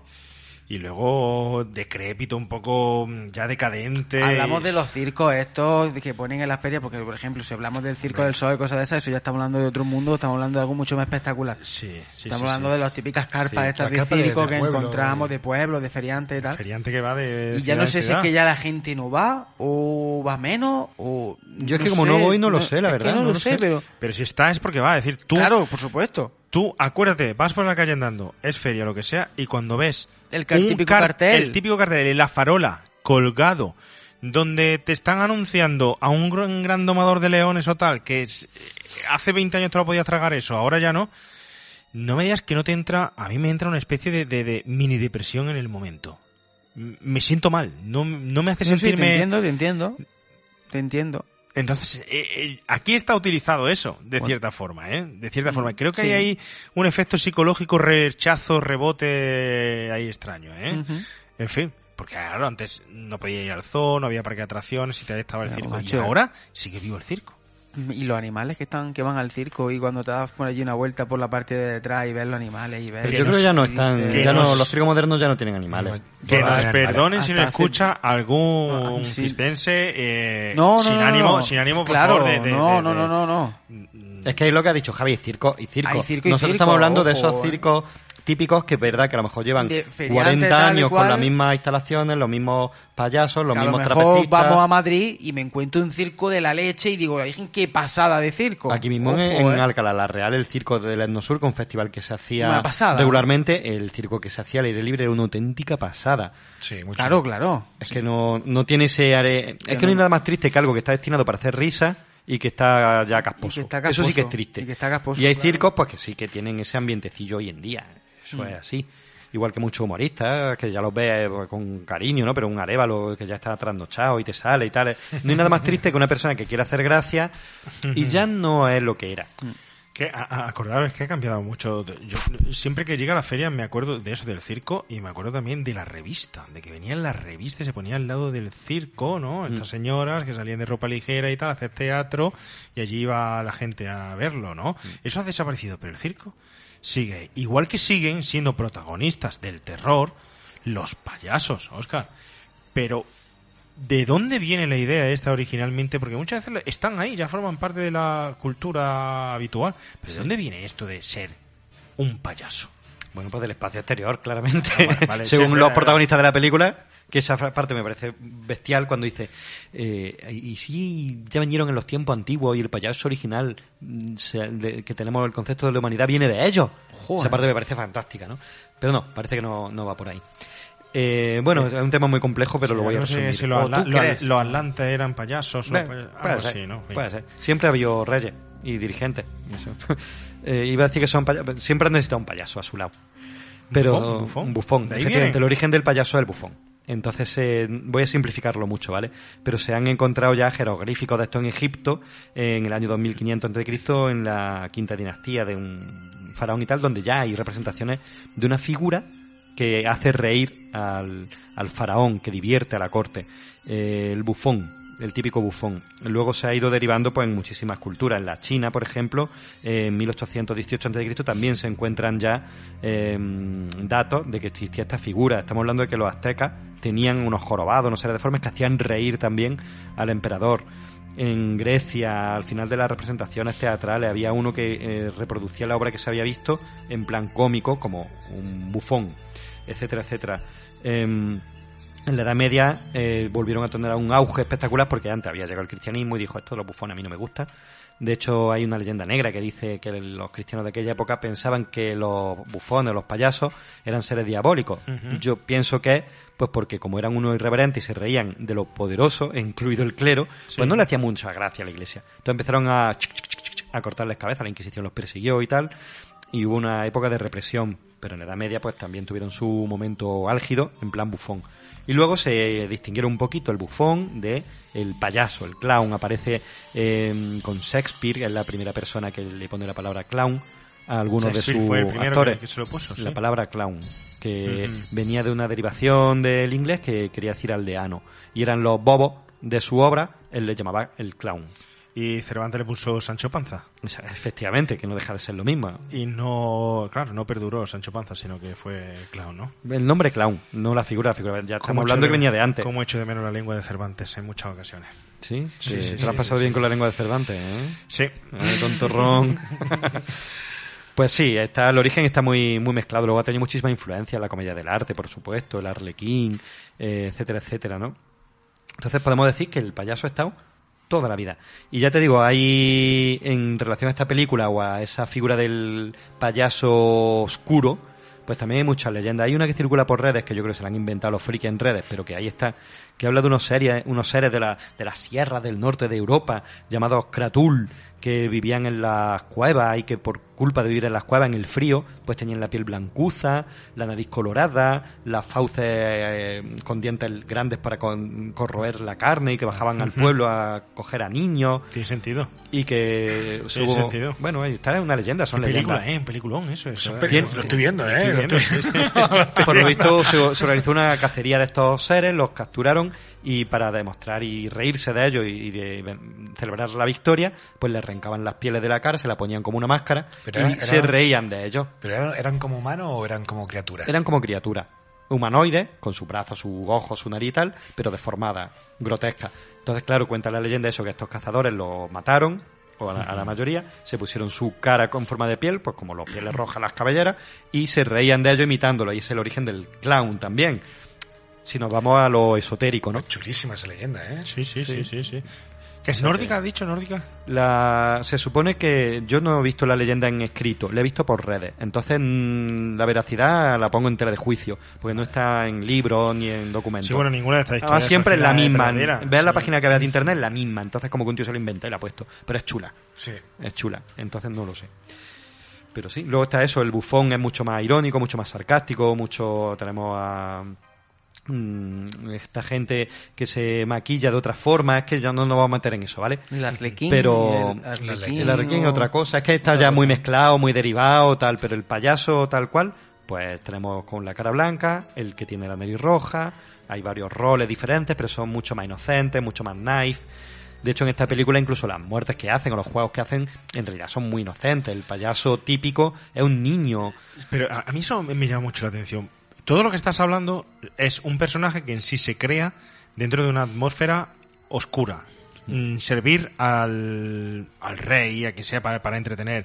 Personajes tristes, mm, personajes decaídos. De hecho, no sé si recordáis, si alguno habéis leído, si algún oyente se acuerda, eh, eh, un poco, o si lee la fundación de Asimov, ¿no?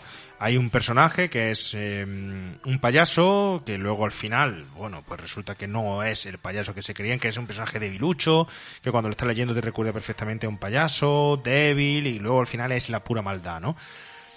Y estos personajes, estos personajes vienen de, de, al final, de eso de que la iglesia, como tú dices, pues lo ven como endemoniados, oscuros, tienen un papel de que le da todo igual y se burlan de todo el mundo y tal.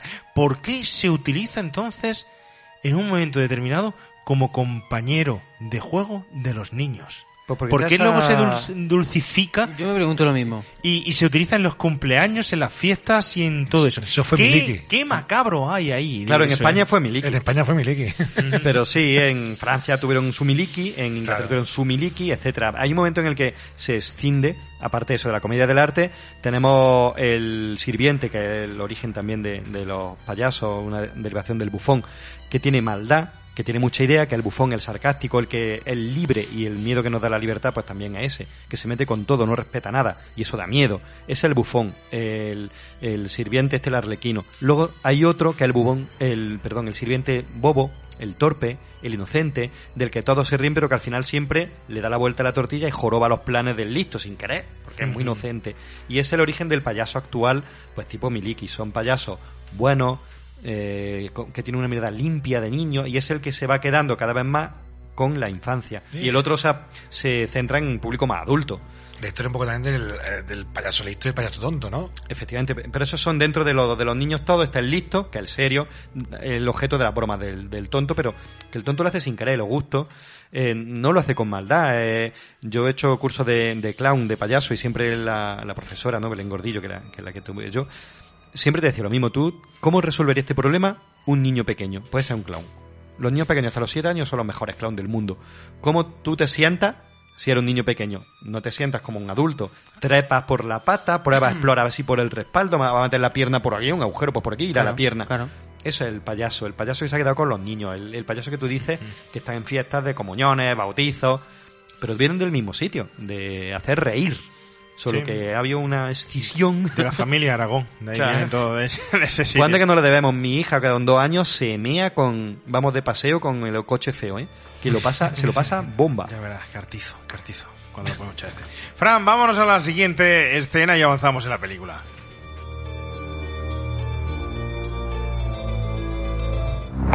Muy bien, siéntate.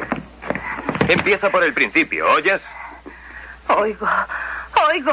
Estábamos en la cima del mundo y vimos una estrella fugaz y decidimos ir a buscarla. Pero en vez de encontrar la estrella fugaz, vimos una carpa de circo. Entramos allí y encontramos a esas personas en esos capullos de algodón de azúcar rosa. Dave, no era una carpa de circo, era otra cosa. ¿El qué? ¿El qué? Una nave espacial. Y había unos seres, unos payasos y di- di- disparaban palomitas. Nos libramos por poco. Payasos asesinos del espacio exterior. Santo cielo. Dave, te decimos la verdad, tienes que creernos. Escúchame bien, nena. Acabo de venir de allí. No sucede nada raro. Si no le importa, estamos hablando con Dave. Cálmate un poco, Mooney. ¿Quieres? Dice que ha habido muertos. Oigámosles. Bien, Dave. Está bien. Payasos, algodón de azúcar, palomitas volantes. Adelante, haz que todo el mundo se burle de este departamento. Te he dicho que acabo de estar allí. ¿A quién vas a creer? ¿A mí o a esta cría? Ya está bien, Mooney. Yo me ocupo de esto, ¿entiendes? Bueno, está bien, Debbie. ¿Quién es tu amigo? Es Mike, somos compañeros de clase. ¿Estabais juntos en la cima del mundo? Sí, Yo te conozco, pequeño mamón. Vas por ahí con los hermanos Terenzi. Payasos. Ya lo tengo. Es otra de sus estúpidas ideas para vender helados con ese camión en el que esos vagos se pasean. Vaya, ahora sí que me lo creo. Mejor ir ahora mismo, Dave. Antes de que los payasos nos invadan. Y cuando vuelvas de salvar al mundo, quiero un informe completo para poder dárselo al jefe cuando regrese el lunes.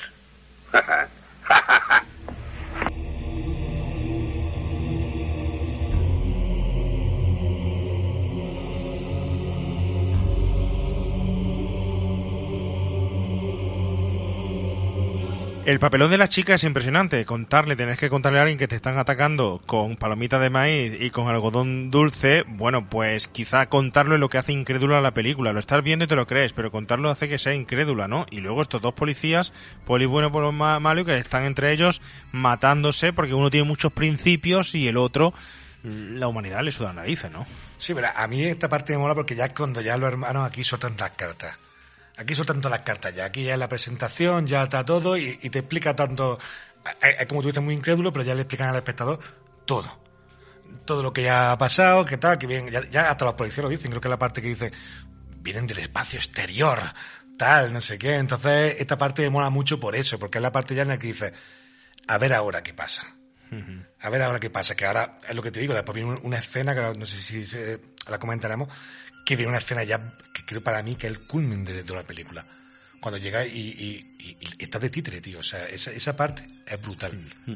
Esa parte es muy brutal. Esa parte me gusta. Y de esta también me gusta mucho porque eh, coincide el tópico de otras muchas películas del género, como hemos hablado, por ejemplo, y remitimos al oyente, a la de Helm Street, en Helm Street, donde el mundo joven, aunque estos tienen 50 años los protagonistas, pero bueno, el mundo joven se enfrenta al adulto contándole una historia rocambolesca que es imposible que ellos crean. Los adultos, de hecho, el policía mayor no los cree, porque todas estas películas de terror tienen esta historia. Los, los jóvenes, el salto generacional, ellos viven en el mundo de la fantasía, de la ingenuidad, de estas cosas en las que eso podría pasar. Y por contra está el mundo adulto, donde eso no cuadra. A mí no me encaja un payaso asesino del espacio exterior, perdona. O un monstruo que se aparece en los sueños y te desgarra, perdona. Un tío que va con una máscara y un cuchillo gigante, nah. Ya. Entonces, esa lucha generacional que hablamos en PS en Helm Street, aquí también cae, si es que caen en todos los clichés de, la, un cliché, un de, la, de la película. Eso me mola, a mí me mola. Sobre todo que, que hay un elemento que es el del policía que también se repite en muchísimas pe- películas. Estamos hablando del terror no tiene forma de luz, está ahí metido, ¿no? Claro. Siempre hay un adulto, como tú dices, pero además aquí con el hecho de que sean policías. Y es con el hecho además de que haya un triángulo amoroso, porque yo tengo que decirlo, Dios mío, es que me parece, me parece eh, torcer mucho ya el guion y meter ahí una historia en la que dices, joder, resulta que el policía era novio de ella y ahora va con el novio de, el nuevo novio y van los dos a rescatarla o a ver lo que ha pasado y tal, ¿no? Hombre, es que si no, no la creería. Sí, si él- yo no la cree, no la cree, de hecho. No, el joven sí, David sí la medio cree.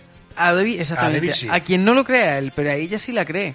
Y claro, si ahí no hubiera ese triángulo amoroso y esa historia de amor, a lo mejor el policía diría, estos dos vienen de tal y estos dos me están aquí teniendo la bacala. él sí la cree. Yo creo que solamente el, el jefe de policía, hasta que no se encuentra cara a cara con el payaso, es cuando ya se queda flipando. ¿Sabes? Pero, pero bueno, pero es lo que, es lo que te digo, que realmente aquí mola porque es que te lo explica, te, te lo explica todo como diciendo, mira, te veo el mantecado que te estoy dando aquí. De hecho, lo que has dicho tú, el, el Manny, ¿no? Se llama el mayor, es que dice el título de la peli. Aquí es cuando dice... eso es buenísimo. ¿Qué me estás contando? Que son Claro. payasos asesinos del espacio exterior. claro, el título de la peli en español, claro, en original, no sé lo lo, que diría. pasa que es lo que digo, yo sé, eh, lo que pasa es que en la peli siempre el triángulo amoroso lo he visto como muy pillado por pinzas, tío. Sí, sí, sí, sí. sí. Está muy cogido ahí, ¿sabes? Es una de las cosas que, que fallan, porque quieren vendernos algo para darle intensidad un poquito ahí a la película y tal. Pero al fin y al cabo, bueno, es la excusa para ella mandarla a la casa, que pase lo que pase en la ducha y tal, que las palomitas se conviertan en esos seres tan chulos, ¿no? La tensión entre los dos protagonistas masculinos que se supone que debería de haber en la que te creo, pero eres un cabrón porque me estás levantando la novia. Pero sí es verdad que, que mola mucho que son dos caracteres distintos de personajes, contrapuestos uno con otro, donde se ven las distintas que- clases sociales también, están bien representadas, porque al final el policía, el policía es que lo dejan muy claro desde el principio que es un idealista de las buenas formas, de no tratar mal a, la gente, porque hay una discusión que te meten ahí con calzado de dos pasmaos en la comisaría de policía, donde eh, uno de los polis quiere, el más veterano, quiere cargárselos, quiere cogerlos, quiere pegarles, y él dice que en su comisaría no toquen a, a, a nadie, que no le hagan a nadie daño. Se ve desde el principio un idealista, y lo quieren dejar muy claro. Un chico perfecto, de, de, de, de bandera, de... Y luego llega este otro que es, al final es, es un empanado, el novio de ella, Mike es un empanado. Pero Mike me encanta, o sea, me, me cae muy bien. Porque es que encima al final, me acuerdo que me hacía mucha gracia, que cuando vive y cae, va Mike ¡ah, a dar un abrazo, tan sí, de buen sí, sí, rollo. sí, sí. No tocaban los tres liados, Ah, seguro. ah, exacto. Esa es la sensación de que... Pero- pero mola, Pero porque, no- porque de que siente- terminan haciendo un circo romano. Eso. Ahí, ahí. ¿Y qué problema hay? Lucha Mola. de gladiadores. Mola, mola. sí, sí. Pero porque Mike nunca lo veo yo, no le veo tampoco un piqui muy excesivo. Hay un momento en la película cuando momento, dejan a ella en su casa, es como Un a ver quién es más macho alfa. Sí. Pero vamos, se diluye rápidamente. Se diluye rápido eso. Oye, eh, Javi, actores de este momento, ¿quiénes son estos policías? Sí, porque aquí uno de ellos precisamente es quizá el actor más conocido o el más reconocido de, de la película, que es John Vernon, que interpreta al personaje de Curtis Mooney, en este caso el, el policía más veterano. Perdona, Mira. ¿no da la sensación a vosotros este policía tan veterano? Yo cuando lo veía y con tanto plano cercano, que era como el hermano mayor de Bill Murray, no, nos da un poco no. el, el- el rollo ese. Yo lo estaba viendo y digo, estoy viendo a Bill Murray, pero eh, eh, es más gordito, es más rellenito, no sé, parece su hermano, ¿no? Es, Sí, sí, una sí, tontería bueno. mía, ¿no? Pero, pero Sí, le un cierto ahí- aire y un airecillo, sí, sí, es verdad, es verdad. cierto aire. Sí, es verdad, es verdad. Pues nada, este, este actor bastante reconocido, mira, ha trabajado eh, años 60, por ejemplo, a quemarropa, en el 67 una película de John Burman. Ha trabajado con Alfred Hitchcock en, en Topaz en el 69. En los años 70 ha trabajado también con Clint Eastwood. Eh, lo podemos ver en Harry el Sucio o en El Fuera de la Ley. O sea que en, en Desmadre a la Americana, en el 78, en los años 80, una película que me mola mucho, Calles Salvajes, con, con Linda Blair y con Robert Dreyer. O sea que Linda Blair ahí que sale... Esa es la que sale haciendo el topless, ella, me parece. Sí, rockera, es- sí, como pintilla así rockera. Sí, sí, sí, la Sí, chica del solcista haciendo topless. Sí, sí, sí. Sí, no, tiene esa peli, tiene una película ahí, ¿no? Que- Sí, sí, sí, no sí, es verdad, es verdad. Así que ya digo, quizás sea el más el actor más reconocido. Y luego tenemos a John Allen Pero Nelson. antes, antes de que pase a, a, mm, al guaperas, este señor, es lo que decía Galleta, eh, protagoniza uno de los momentos más épicos de la película, ¿no? Eso es brutal. Un momento en el que se me queda incluso cortito, donde espero algo más. Ese, O es la ese momento sí da miedo. Sí, es la primera vez que, que los payasos vocalizan o hablan a través de alguien, ¿eh? Sí, sí. Además, el momento, por decir así, que sí, es como... ¿Cómo te podría decir? ¿Cómo te lo puedo explicar? Como cuando, por ejemplo, en, en Halloween la gente salía del cine, que pongo esta, este ejemplo, salía del cine diciendo que había mogollón de sangre. Cuando no había tanta no sangre. había tanta no- sangre. no había tanta sangre. Aquí pasa lo mismo, cuando le saca eh, la mano de, de, de la espalda, es como que hace... ¿Sabes? Y sí, verdad que me imagino algo gore. O sea, como que está dentro y que la... Y me moló porque lo vi bastante violento. O sea, ese momento lo vi muy violento.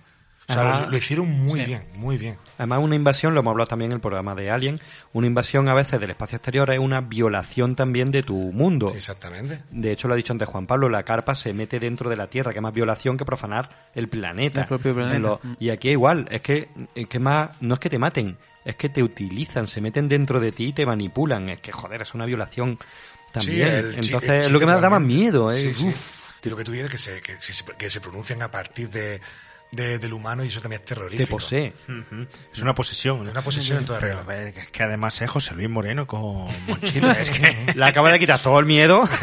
o no, o no, o a lo mejor le ha dado más miedo claro, todavía. Ojalá daba claro. miedo, eso te iba a decir. Sí, sí, sí, miedo. Está muy chulo, además le ponen su peca roja, su La línea de la boca- la línea de la La boca, mueca y tal. y el tío ahí hablando. ¿no? Hay una de Jan Nicholson, Jan Nicholson, no Anthony Hopkins, con un muñeco de ventrílocuo que le controla, que también esa podríamos También. rescatarla un día, ¿eh? Son también tenebrosos los muñecos. Buf, joder, estos, qué miedo. ¿eh? De... Buf, Sí. qué miedo. Y tantas y tantas películas que se han hecho de muñecos, ¿eh? Ya, De- te digo, ya te digo. De ventrílocuo y, y de muñecos de porcelana. Y... Sí, la, de- la del marionetista este que muere y sus criaturas toman vida, que tiene tres o cuatro partes, ¿cómo se llama? Muppets. La de eh, Muppets. Puppet Master. Puppet Master, Master, Puppet Master. Todas esas, tío. Tienen, tienen jueguecitos macabros que están muy guay, de lo del globo, de los títeres. Está Mm. todo muy medido, está muy chulo. Toy Story, es terrorífico. No, muy bueno, muy bueno. Ese momento, bueno, es quizá el momento de máximo terror junto con, con la sombra, ¿no? Las sombras chinas que hemos comentado. Y nos falta el otro actor, eh, Javi. sí, el otro, el, guaperas, el otro poli, vigilante de la el playa. el poli guapo, John Allen Nelson, que sobre todo muy conocido por trabajar en series como Los Vigilantes de la Playa, como la serie 24 o como Shina. Y entre películas, pues es que la verdad no he, no he visto ninguna. Hankel Yuppie, del 87, ni papa. Ángel del Deseo, del 94. Y actúa como protagonista en Death Stalker 3. Ni idea. O sea, Lo conozco más por series que por, que por las pelis. No. Oye, eh, hablando de ese momento terrorífico que hemos hecho mención ahora, yo no sé si vosotros conocéis o sabéis, ya que estamos hablando de terror un poco, algunas historias reales de, de payasos, ¿no? O- bueno, reales. Algunas hay. Reales, no sé si serán reales o no, pero yo no sé si podéis contarle al oyente alguna historia macabra de payasos. Oh, sí, claro que la hay, amiguito. pues sí, tenemos por ahí algunos.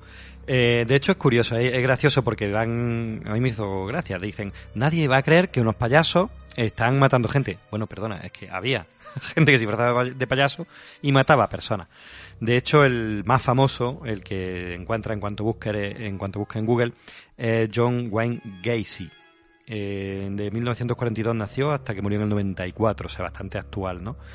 Y este tipo es el más famoso de todos, de hecho se supone que es un poco el que pudo inspirar pues el payaso malvado de It Mm. y el que se instaló en la mente, sobre todo de los estadounidenses, pues como esa figura del payaso grotesco y que da miedo. porque luego hablaremos de por qué da miedo a los payasos, ¿no? Pero, pero como algo que realmente se mete en la cultura popular, como la figura del payaso que mata, hablamos de, de este. Este era un hombre que hacía el payaso, que era el payaso Pogo, y que eh, actuaba en fiestas, animaba pues, escotarros, comuniones con los niños, hacía obra benéfica y tal, y que llegado un momento estaba, se casó, estaba un hombre normal, y descubrieron en un Normal, registro, normal. parecía, parecía. Entonces en un registro descubrieron en su casa una serie de cadáveres y tal, fue condenado, pero estuvo pocos años y salió.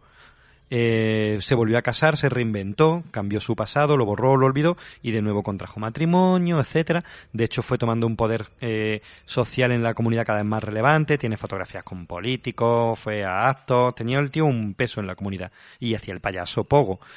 Y registrando que fueron a la casa de sus padres y tal, porque empezaron a tirar del hilo de investigadores por unas desapariciones que pasaban en su zona, pues encontraron entre uno y otro 33 hombres jóvenes que había el tío enterrado y matado. Además, eso- Sí, pero En- además sí. con tortura. Los sodomizó, los exacto. ataba, los torturaba. Hay un par de víctimas que consiguieron sobrevivir y declararon, sobre todo una, eh, que sobrevivió más tiempo, declaró contra él y explicó, fue la que pudo explicar qué es lo que le hacía. Porque solamente se encontraron los cadáveres y las fotos y tal, pero este sí contó pues que lo ataba, lo sodomizaba, etcétera. Y además parece ser que encontraron, creo que fueron que todos los 33 cadáveres eran en su sótano, Hmm.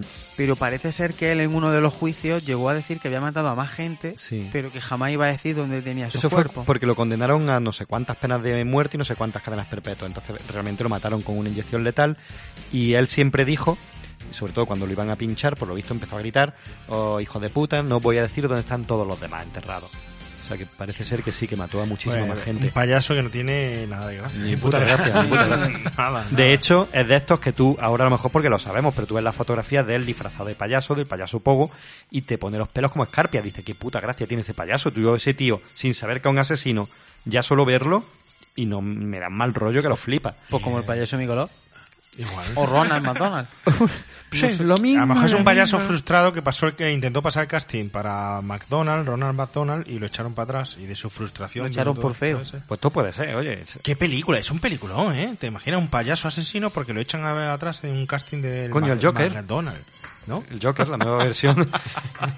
Tú dale idea ay, Eh, al bicho. Hay algunos otros. al bicho. Hay algunos otros por ahí. Por ejemplo, tenemos a Kluz, Kluzko, Kluz- Kluzzo, que en realidad era Amon Paul Carlock. Era también un hombre de 57 años, un ministro de la iglesia, y en la escuela dominical pues actuaba con los niños, lo entretenía, hacía jueguecitos y tal.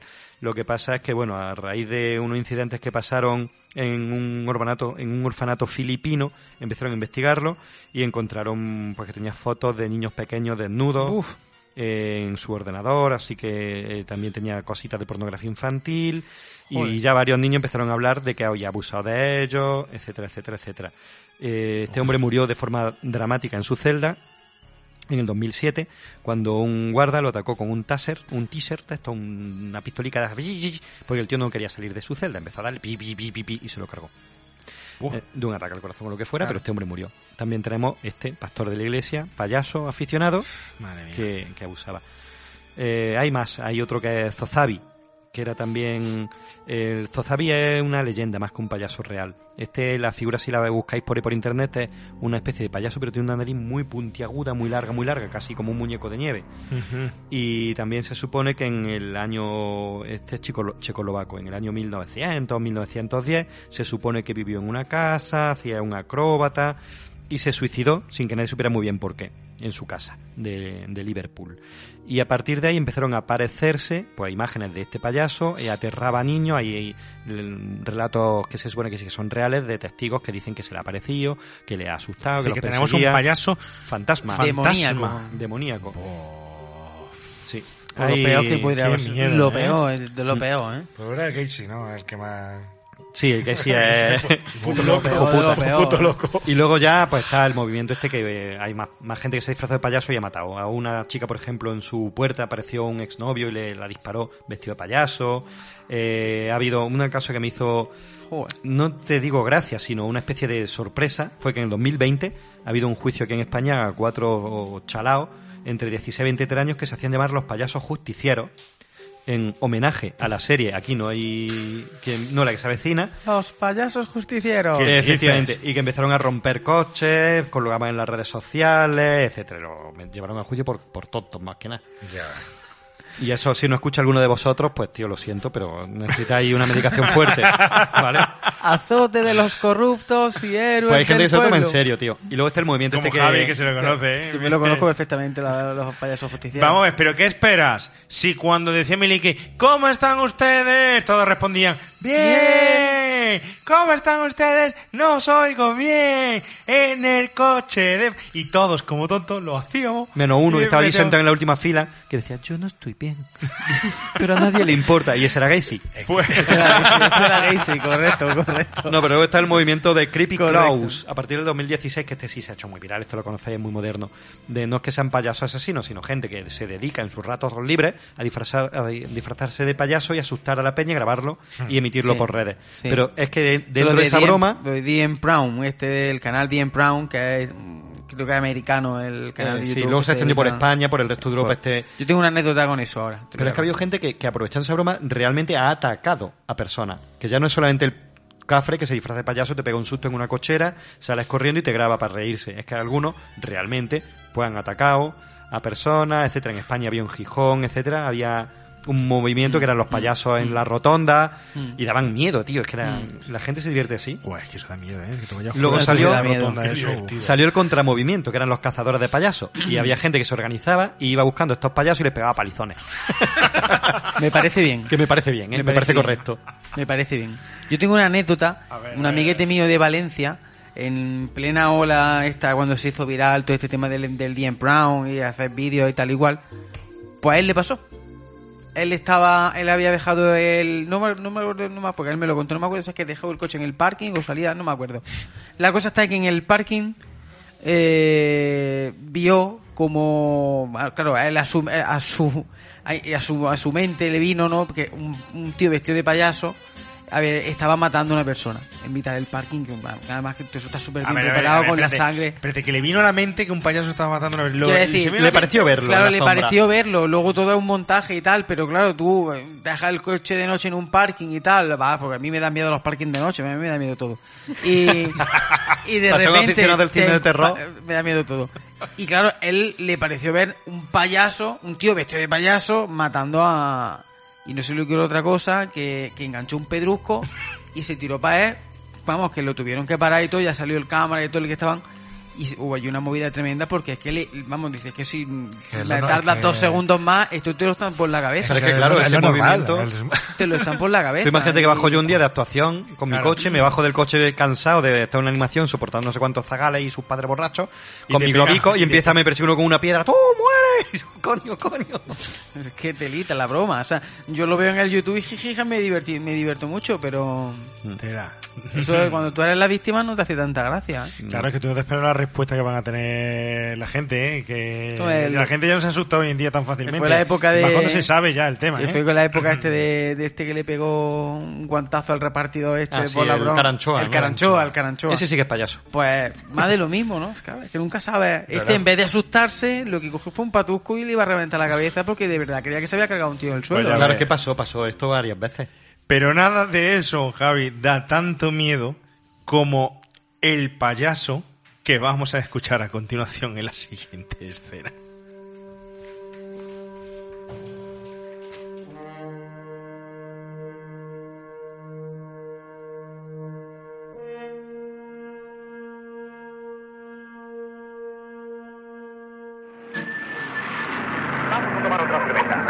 Eddie, ¿esta es tu nueva moto? Sí, ¿qué pasó, Spike?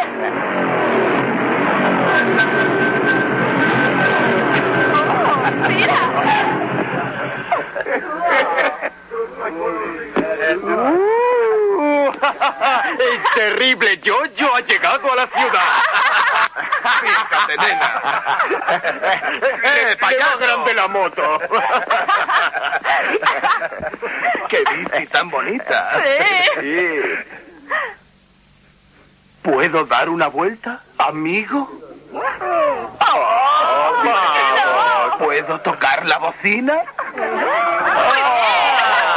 ¡Oh, gracias!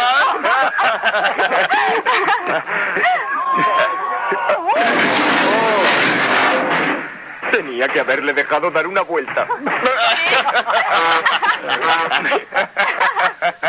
Lo siento. Me parece que se me ha roto tu vid. ¿Qué ha pasado? ¿A dónde ido? ¡Qué tipo tan raro! Es gracioso el tío, ¿eh? ¿Pero qué está haciendo? ¡Qué payasada!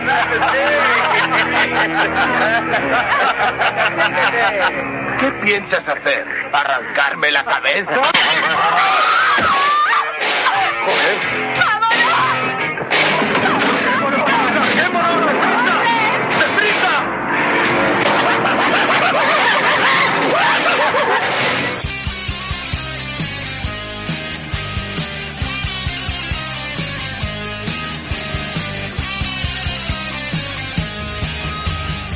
Oye, el payaso más chiquitito es el que más miedo da, ¿eh? Nuestro Javi.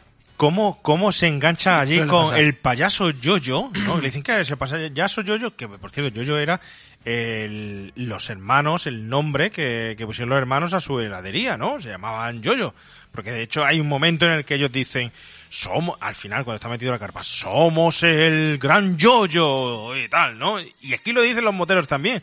Mira, viene el payaso Yoyo, viene con su bicicletilla y tal en un escenón, en un momento... Bueno, a ver, la bicicleta está muy chula, ¿eh? Pero ese momento que le arranca la cabeza, que como tú bien dices, ahí sí hubiera pegado algo gore, ¿eh?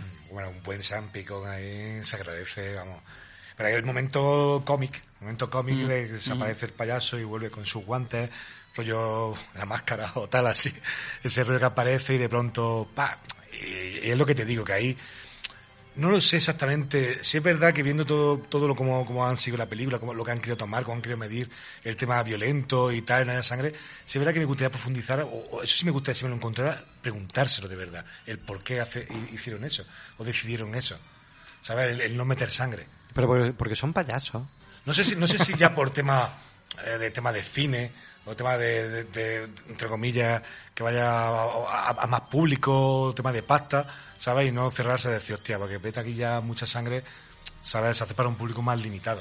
Es que en realidad la película es muy inocente, a pesar de que sucede todos estos desastres mm, y que incluso hay muertos, porque hay muertos y escenas un poquito escabrosas cuando se ven en los capullos de algodón de azúcar un no descompuesto, o cuando luego con las tartas. Tarta y tal. Pero realmente Pero es una película muy naif, Sí, muy inocentona, entonces pega que no son payasos y los payasos, lo hemos dicho antes, son muy inocentes. El payaso de verdad Claro, no, claro, claro. no es todo alienígena. Pero yo creo que le llaman de ese tono naif del payaso. Entonces, bueno, no hay sangre, son payasos. Los payasos no Incluso con lo no de sangran, no. eh, cuando le quita la cabeza, es lo mismo. Yo creo que también es de, de esa inocencia o de- te, te ríes también. Claro. Pero, pero ahí se le ve maldad al payaso chiquitito. Además que es que No, es un el hijo puta, el más cabrón. eh, sí, sí, se le ve. El chico, el más, el más, el cabeza de ellos, el, digamos que el principal que va en el medio, todos le siguen a él y tal. Pero la película sí es verdad que tiene un, un rollo que creo que no quiere mancharlo de, de sangre. Quiere que darle un protagonismo al decorado, a los escenarios. Sí, sí.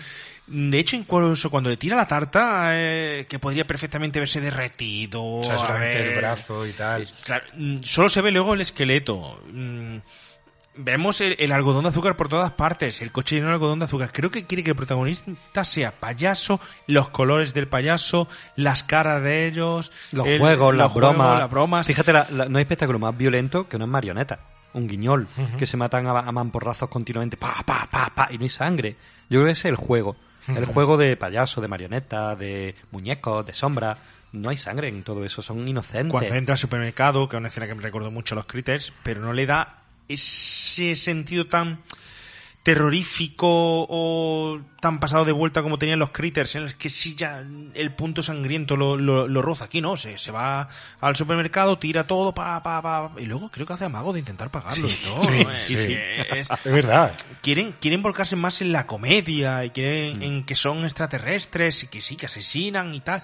Luego cuando se toma el zumito de- del capullo y Mm. tal, pues lo único que se ve hay un poquito de sangre, pero no se ve sangre, parece refresco como de fresa, de, de, de, Mm. de- de azúcar, de algodón de azúcar. Yo creo que eso, que es un poco el espíritu del guiñol, de ese tipo de juego. mm, inocentes que no lo son, porque tú, ya te digo, tú ves un espectáculo de Guiñola a día de hoy con los ojos de, de hoy en día y te escandaliza. O los dibujitos, los dibujitos no tienen sangre, pero son súper violentos, el correcamino, el coyote, Tom y Jerry, son súper borricos. Si los miras desde el punto de vista actual, pero no hay sangre. Eh, Yo creo que ese es el juego, un poco ese No, rollo. está, está buena decisión, porque a lo mejor realmente si lo, lo hubiera- hubiéramos visto con más gore, a lo mejor no tendría esa elegancia que vemos, o los planos tan, dentro de lo que cabe, los planos tan limpios como el de las tartas, que se ve como el hueso, A mí me tal, gusta así que se ve que se ven muy cuidados, ¿sabes? A lo mejor no hubiera sido lo mismo. Es que yo no sé al final lo que pretende, lo que pretende realmente en- enseñar, de qué forma. Sí, bueno, en, en general es el contexto del circo, ¿no? El contexto de, de ellos, el contexto de, de ser payasos. Mm, Porque no le da importancia que sean asesinos, no le da importancia a que sean extraterrestres, lo mezcla todo perfectamente con un equilibrio igual. No sé. En fin, pero lo que está claro es que no pasa desapercibida la, la película, ¿no? Igual que no pasarán desapercibidas otras muchísimas películas donde hay payasos, ¿no? ¿Qué os parece, ya que no tenemos en mis terrores favoritos el remake prohibido, qué os parece si hablamos o comentamos por encima algunos títulos donde los protagonistas sean payasos? ¿Tú conoces alguno, Galleta? Yo sí, hay, por ejemplo, a mí, que es una película muy actual, pero bueno, hay dos pelis que me molan mucho, que es la de Clown y la de 31, de Rob Zombie, que, bueno, encima que esta película fue súper, súper criticada por los fans y tal, pero a mí, o sea, tiene una esencia también que me mola mucho. Es más, yo creo que también eh, Rob Zombie ha mamado mucho este cine. Yo creo que encima hay un personaje que es payaso, que es enanito, o sea, porque al final es un grupo de payasos que está en una especie de juego de supervivencia que tiene que aguantar 12 horas con unos payasos macabros que intentan matarte. Y uno de los payasos es un enanito. Entonces, eh, yo creo que incluso ha, tenido esa especie de referente con payasos asesinos también. ¿Sabes? Y, y creo que es una película muy chula y, y- y que se ve reflejada unos payasos muy macabros y creo que es uno de los personajes mm, que se, creo que se llama Doomhead mm, mm, de lo que más me ha gustado a mí del cine de terror, tío. O sea, ese personaje es chulísimo, tío, el personaje que era Rob Zombie ahí. Pues no la he visto, la, me la Pues, apunto. pues muy guay, muy guay. Y la otra es la de Clown, que también es una peli que vi hace mucho tiempo, pero que también me gustó mucho porque habla del, del tema del payaso como una especie de posesión, que el traje lo posee. El traje lo posee Sí, él. el traje lo posee. Esa está guay. Yo no la he visto entera, he visto trozos, pero sí es de un padre que se pone en un traje de, El- de payaso, ¿verdad? Esa, esa, esa, esa, es. Y que se le queda, a ver, me acuerdo que había una escena que se le queda la nariz pegada, intenta quitarse, se despelleja y tal, y, y está muy guay. O sea, me gustó un montón el, el- el giro que le quisieron dar al, al, al cine de payaso. Con la Hay, de muchos teóricos de los payasos, de los clowns, que hablan de eso, de que el payaso no se hace, el payaso se es. Sí, es como una especie de, de- de- de que te posee el personaje y no puedes salir de él. Y, y creo que la película lo enfoca muy bien. Joder, es que eso está chulo. ¿eh? El tema de que te posea el, el payaso, de que nazcas siendo payaso y que tu destino sea al final no saber si alegría, tristeza o, o muerte. Es que una- Es que son, son personajes muy un personaje tragicómico. Muy. Mm. uf. Date cuenta que nacían del bufón y los bufones antiguamente, como hemos dicho, pero muchos de ellos eran grotescos, eran los marginales de la sociedad, los jorobados, los enanos, eran los que hacían risa, los deformes. Eso, vale, ellos se ganaban la vida así y tenían que hacer reír, pero por dentro seguramente tendrían muchísimo rencor. Hijo puta, te estás riendo Y porque muy- soy un deforme. Y, y muy locos también porque no sé exactamente cómo era en ese rollo, pero cuando te han puesto en las pelis también que a lo mejor si no le hacen ni puta gracia al tío, o sea, te cortaban la Claro, cabeza. o si te columpiabas más de la cuenta. Exactamente, es como un, un- no tener miedo a la muerte, tal, son personas que lo que te digo, pueden rozar perfectamente la locura. Pueden rozarla o pueden estar en ella. O sí. pueden estar en ella. Pueden estar en ella, ¿no? Tenemos más títulos, Oscar. Pues sí, yo tengo algún par de, de títulos que me hacen bastante me generan bastante interés esta balada triste de trompeta barriendo para casa Dale de la iglesia en el 2010 que ahí hay un payaso vestido de obispo grotesco con dos planchazos en la cara Eh. Inquietante, ¿eh? Muy muy muy muy inquietante además empieza de una forma que yo no me esperaba el, el cómo iba a desarrollarse yo empiezo la película con otra visión no sabía mucho de la peli me gusta la de la iglesia vi la peli y dije "Ah, tiene mucha fama voy a verla y empieza de una forma eh, casi como un cuento, pero va torciéndose cada vez más grotesca y acaba ya un delirio. Y, y la recomiendo, me parece muy interesante, un papel de Carlos Arece y Antonio La Torre muy bueno, y la chica Carolina Banks también. Antonio La Torre es un cabronazo, ¿eh? En varias películas, pero... Madre iba a decir, mía, en varias. Sí, sí, pero que... uf, Sí, sí, madre sí, mía, sí, ¿eh? sí, sí, sí, sí. Y Carlos Arece que hace un papelón. Sí, es verdad, ¿eh? Carlos Arece ahí se sale. Mm. Hace un personaje. Y esa historia también trágica que estamos hablando del bufón, del payaso que hace reír, pero al mismo tiempo, estés triste tú o no, da igual, tú tienes que hacer reír. Y el show, the show must go on, ¿no? Efectivamente. El show debe continuar. Qué duro, ¿eh? Sí, entonces duro y todos se ríen de ti. ¿Y en qué momento roza, cruza la- lo del ridículo? ¿Todos se ríen de mí o se ríen conmigo? Esa la historia siempre está ahí también, ¿no? Entonces, ese sentimiento del ridículo mola. Luego tenemos otra, que es Clone House, Payasos Mortales, de 1989, de Víctor Salva, que es muy simpática. O sea, no es un peliculón, No, es simpática. pero es simpática. Son tres hermanos que se quedan solos en una casa. Está el hermano gilipollas, el hermano cobardica y el hermano protector. Son los tres roles. Em, Pero mayor, mayores o niños. Mm, los dos pequeños son más niños y el mayorcillo es un adolescente. Esa es del 89, has puesto por aquí. Eso me Sí. suena que hay un remake, ¿no?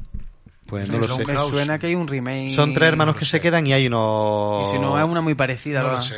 Hay unos eh, asesinos psicópatas que se fugan y tal, se disfrazan de payasos y es como solo en casa, versión payaso asesino gore. Sí, pero que parece que, que- que- que están como, son como enfermos mentales o algo Sí. así y se escapan de un psiquiátrico, alguna historia de esa. Eh, Eso hay un remake. ¿eh? Eso hay un remake. ¿Ah, sí? Posterior, sí, sí, sí. Pues sí, el Seguro. rollo este, tres hermanos que están... Y hay uno de ellos que de hecho tiene pesadillas con payasos, se ve al inicio de la película, le dan mal rollo, sueña con eso y justo los locos estos se disfrazan de payasos, disfrazan qué casualidad, y- van a esa casa. Entonces está, está entretenida, una película simpática. Hay una también que, que es de estos últimos años también que se llama Terrifier, que va un poco con el, no sé si la, si la conocéis, que va un poco con el personaje que yo no sé, el personaje que has dicho antes, el- ¿cómo era? ¿El Zambugi o cómo era? Sí, Zambugi? el- Bueno, bueno, el, el de la nariz larga. El de la nariz larga. Pues el, el maquillaje de, de este personaje de payaso es como muy, El de blanco. muy, af- muy afilado, la nariz Sí. muy afilada y tal.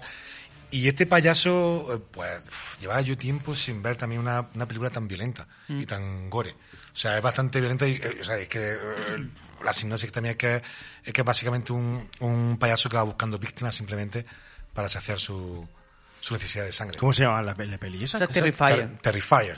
Yo digo Terrifier, pero te lo he Es, es Terrifier, pero esa película que es de 2017, yo te lo digo porque yo traigo eh, de 2013, o eh, traigo la víspera de Halloween, Que es donde la primera vez que salió. que es la primera vez que La- salió el que payaso salió. Art the Clown. Art, Art the Clown. Clown. Art, sí, exactamente. Esa película también, además, esa es muy de Halloween, porque es una niñera que se queda con unos niños en casa y en, en una de las en una de las cestas de los niños donde le meten la, la Ujú. golosina se encuentran un VHS y entonces lo ponen en la tele y el VHS empieza a reproducir como tres cuentos, Hostia, este como tres he historias no de, de terror título. en la que siempre aparece el mismo payaso, Art the Clown y a medida que van viendo esos los niños y ella van viendo esos cuentos, empiezan a pasar cosas en la casa hasta que finalmente el mismo payaso de esa historia aparece en la casa con ellos y con los niños. Esa la he visto, esa la he Es visto. que ese, villano al final pues dieron pa, dieron pa película. Sí, sí, sí, sí. Esa es, muy, es muy guapa. Qué bueno, Esa qué película bueno. es muy buena. ¿Qué más pelis tenéis de, de payasos? Bueno, yo tengo un cómic, el de Spawn, de Todd McFarlane, uno de los villanos, Violator. Claro, Maravilloso. El Y su payaso. película. Y su película, no el cómic, sino Claro. su, su película. Sí, pero la película, ya, eso no existe, ¿vale? Pero bueno, pero el payaso está ahí. A ver. Sí, pues, pero fue primero el cómic. Pues ese personaje es muy grotesco también y un payaso muy curioso. Eh, Pues la película es de lo que más se salva, ¿eh? El payaso sí, quizá. El payaso quizás se salva sí. de, de la peli, está sí, muy quizá guay. el payaso es lo guay, Hmm. sí es cierto. Y la capa a veces también tiene su punto. Pues mira, yo traigo de 2014, los, además los dos títulos son de 2014, una es Ginger Clown, en el que el actor protagonista, el que, el que es el, el villano y se viste de payaso, es Tim Curry. Ah, Es- sí. Es Tim Curry. Se encasilla, También. se encasilla. Se ha encasillado ya en, en los payasos. Esto es una, una comedia de terror que me sorprende porque la- el trailer la vende como comedia de terror 3D. Ojo. Y la película, vamos, yo no sé dónde está el 3D por ningún sitio. Pero que la hicieron en tres días. En tres 3D. días.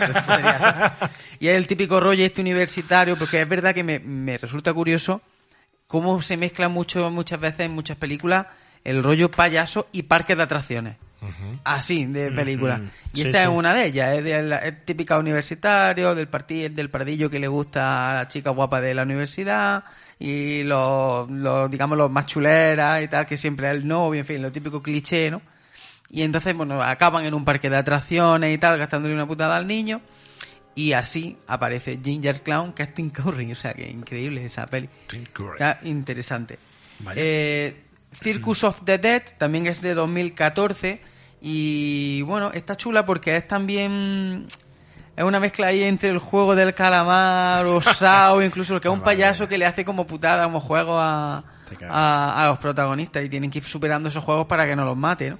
Y le va haciendo cosas y están súper súper bien. Luego hay otra, otra curiosidad bizarra en 2015 de Funhouse Massacre. Aquí el que se viste de payaso es Robert Englund.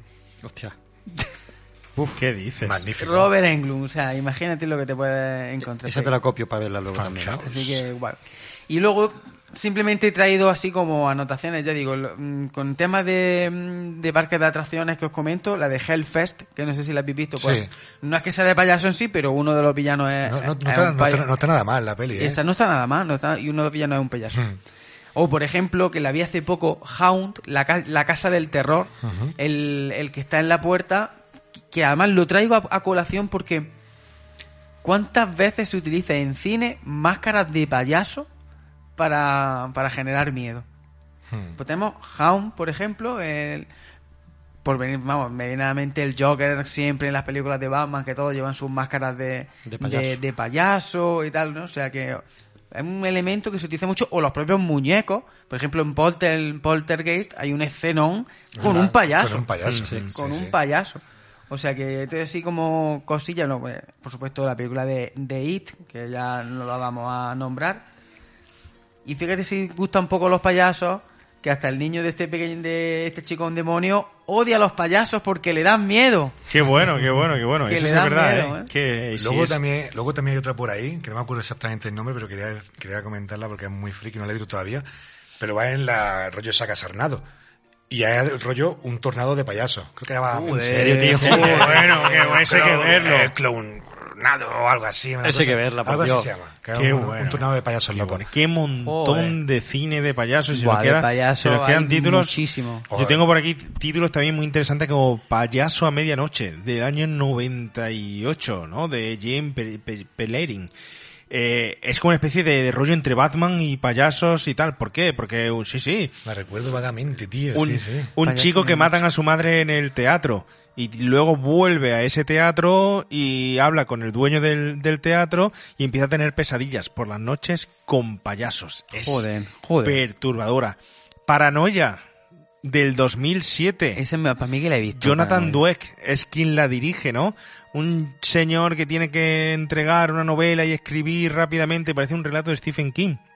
Tiene que escribir una novela, entregarla en tal tiempo y sufre una serie de cosas, ¿no? Es que empieza a haber payasos por todas partes. ¿Tú estás eh, escribiendo una novela de payasos? No, no, está escribiendo una novela, está escribiendo una Ah, novela. pero no tiene nada que ver empieza- con- ah, vale, se le vale. meten por ahí personajes, tal. En ocasiones veo payasos. Efectivamente, empieza a tener pesadillas con personajes del pasado y a la misma vez se aparecen payasos.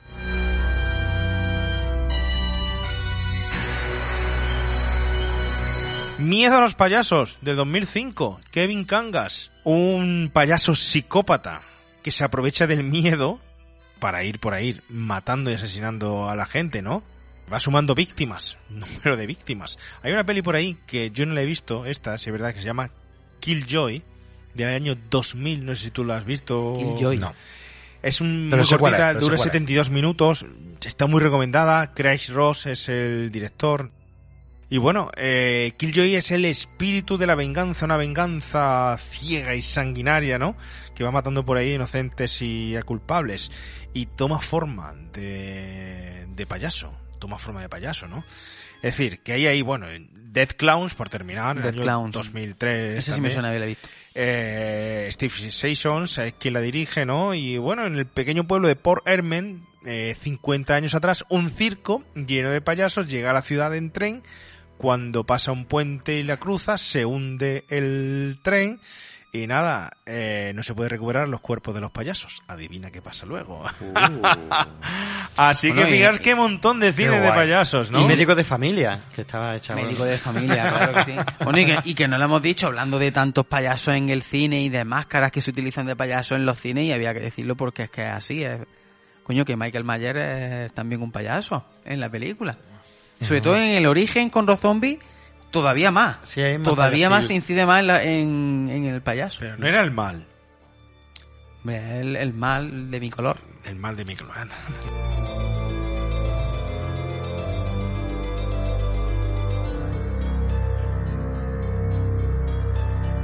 Microest. Seguidme. Muy bien, muchachos. Nada de tonterías. Todos juntos, ¿oís? No sabemos lo que hay aquí dentro.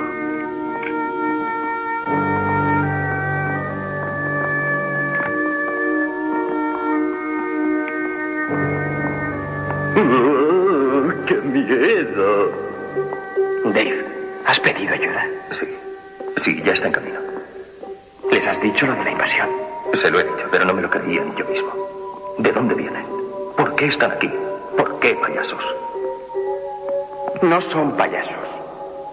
Son unos seres de otro mundo que parecen payasos. Joder, Dave, Dave.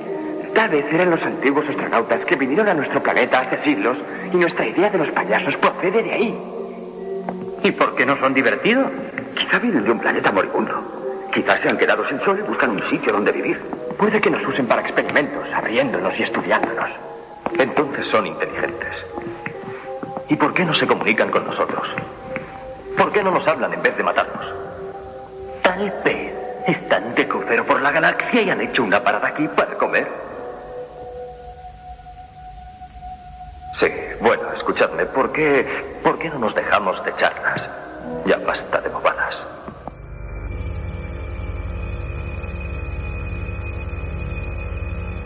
Yo agradezco esto profundamente. Yo llevaba toda la película esperando que pasara algo así. Yo sé que en el cine no hay que explicarlo todo, pero necesitaba que de alguna forma, en algún momento, Galleta se explicara de dónde venían o alguna teoría de dónde o cómo habían aparecido estos seres, porque teorías hay aquí mucho, hasta que vienen de crucero y todo, ¿no? Te cagas, ¿no? Las teorías son maravillosas, vamos, desde que vienen de un planeta que no da el sol, que son los astronautas que viajaron, o sea, esto es vamos, maravilloso. Lo que pasa es que aún es aún más maravilloso el que, el que no me quede claro a mí. O sea, porque, ¿verdad? Termino la película y de verdad mi, mi, cabeza trabaja y, y, y le y quiero ubicarlo. Quiero de verdad ubicar el, el por qué han venido aquí y tal, y eso es lo que mola mucho hacer la película. No, no tiene por qué ser todo mascado, porque realmente el- el- la recolecta esta que hacen, eh, ¿qué es- ¿para qué? ¿Para qué? Eso me, me encanta, me encanta el pensar y decir, hostia, estos tíos, ¿qué, qué misión tenían aquí?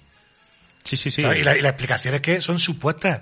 Son supuestas realmente, porque no le han preguntado directamente qué queréis vosotros. dicho, ni se ve, Exactamente, ni se ve nada. Entonces me mola esas suposiciones que me encanta, que hay mucho.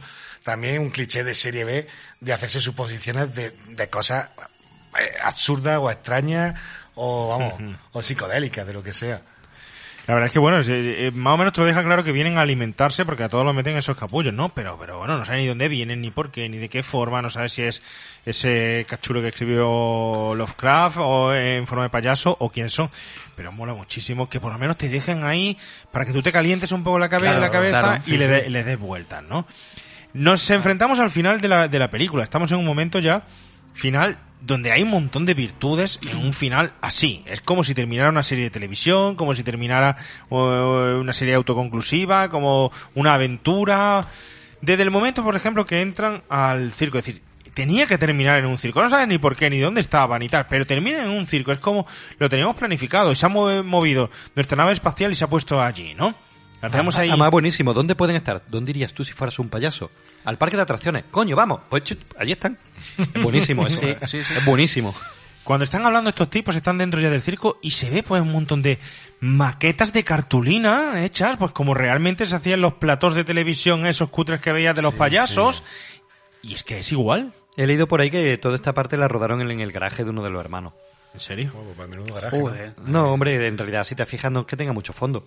Juegan con las puertas, con... Eso sí, cuando lo de las puertas. Bueno, de las puertas Me refiero con el laberinto este del Ah, eso sí, circo, ¿no? no, la Lo- escena lo- final lo- en la sala gigante, no lo y sé. lo de las puertas. y Eso, tal, eso. Todo eso mueve. parece ser que fue en el garaje de uno. Al fin y al cabo es, es un sitio oscuro y iluminado con... Sí, sí. Claro, no, no Con ves el fondo en realidad. Mm. Exacto, y eh, como los dibujitos animados, estos ángulos torcidos, eh, sin sentido, sin lógica.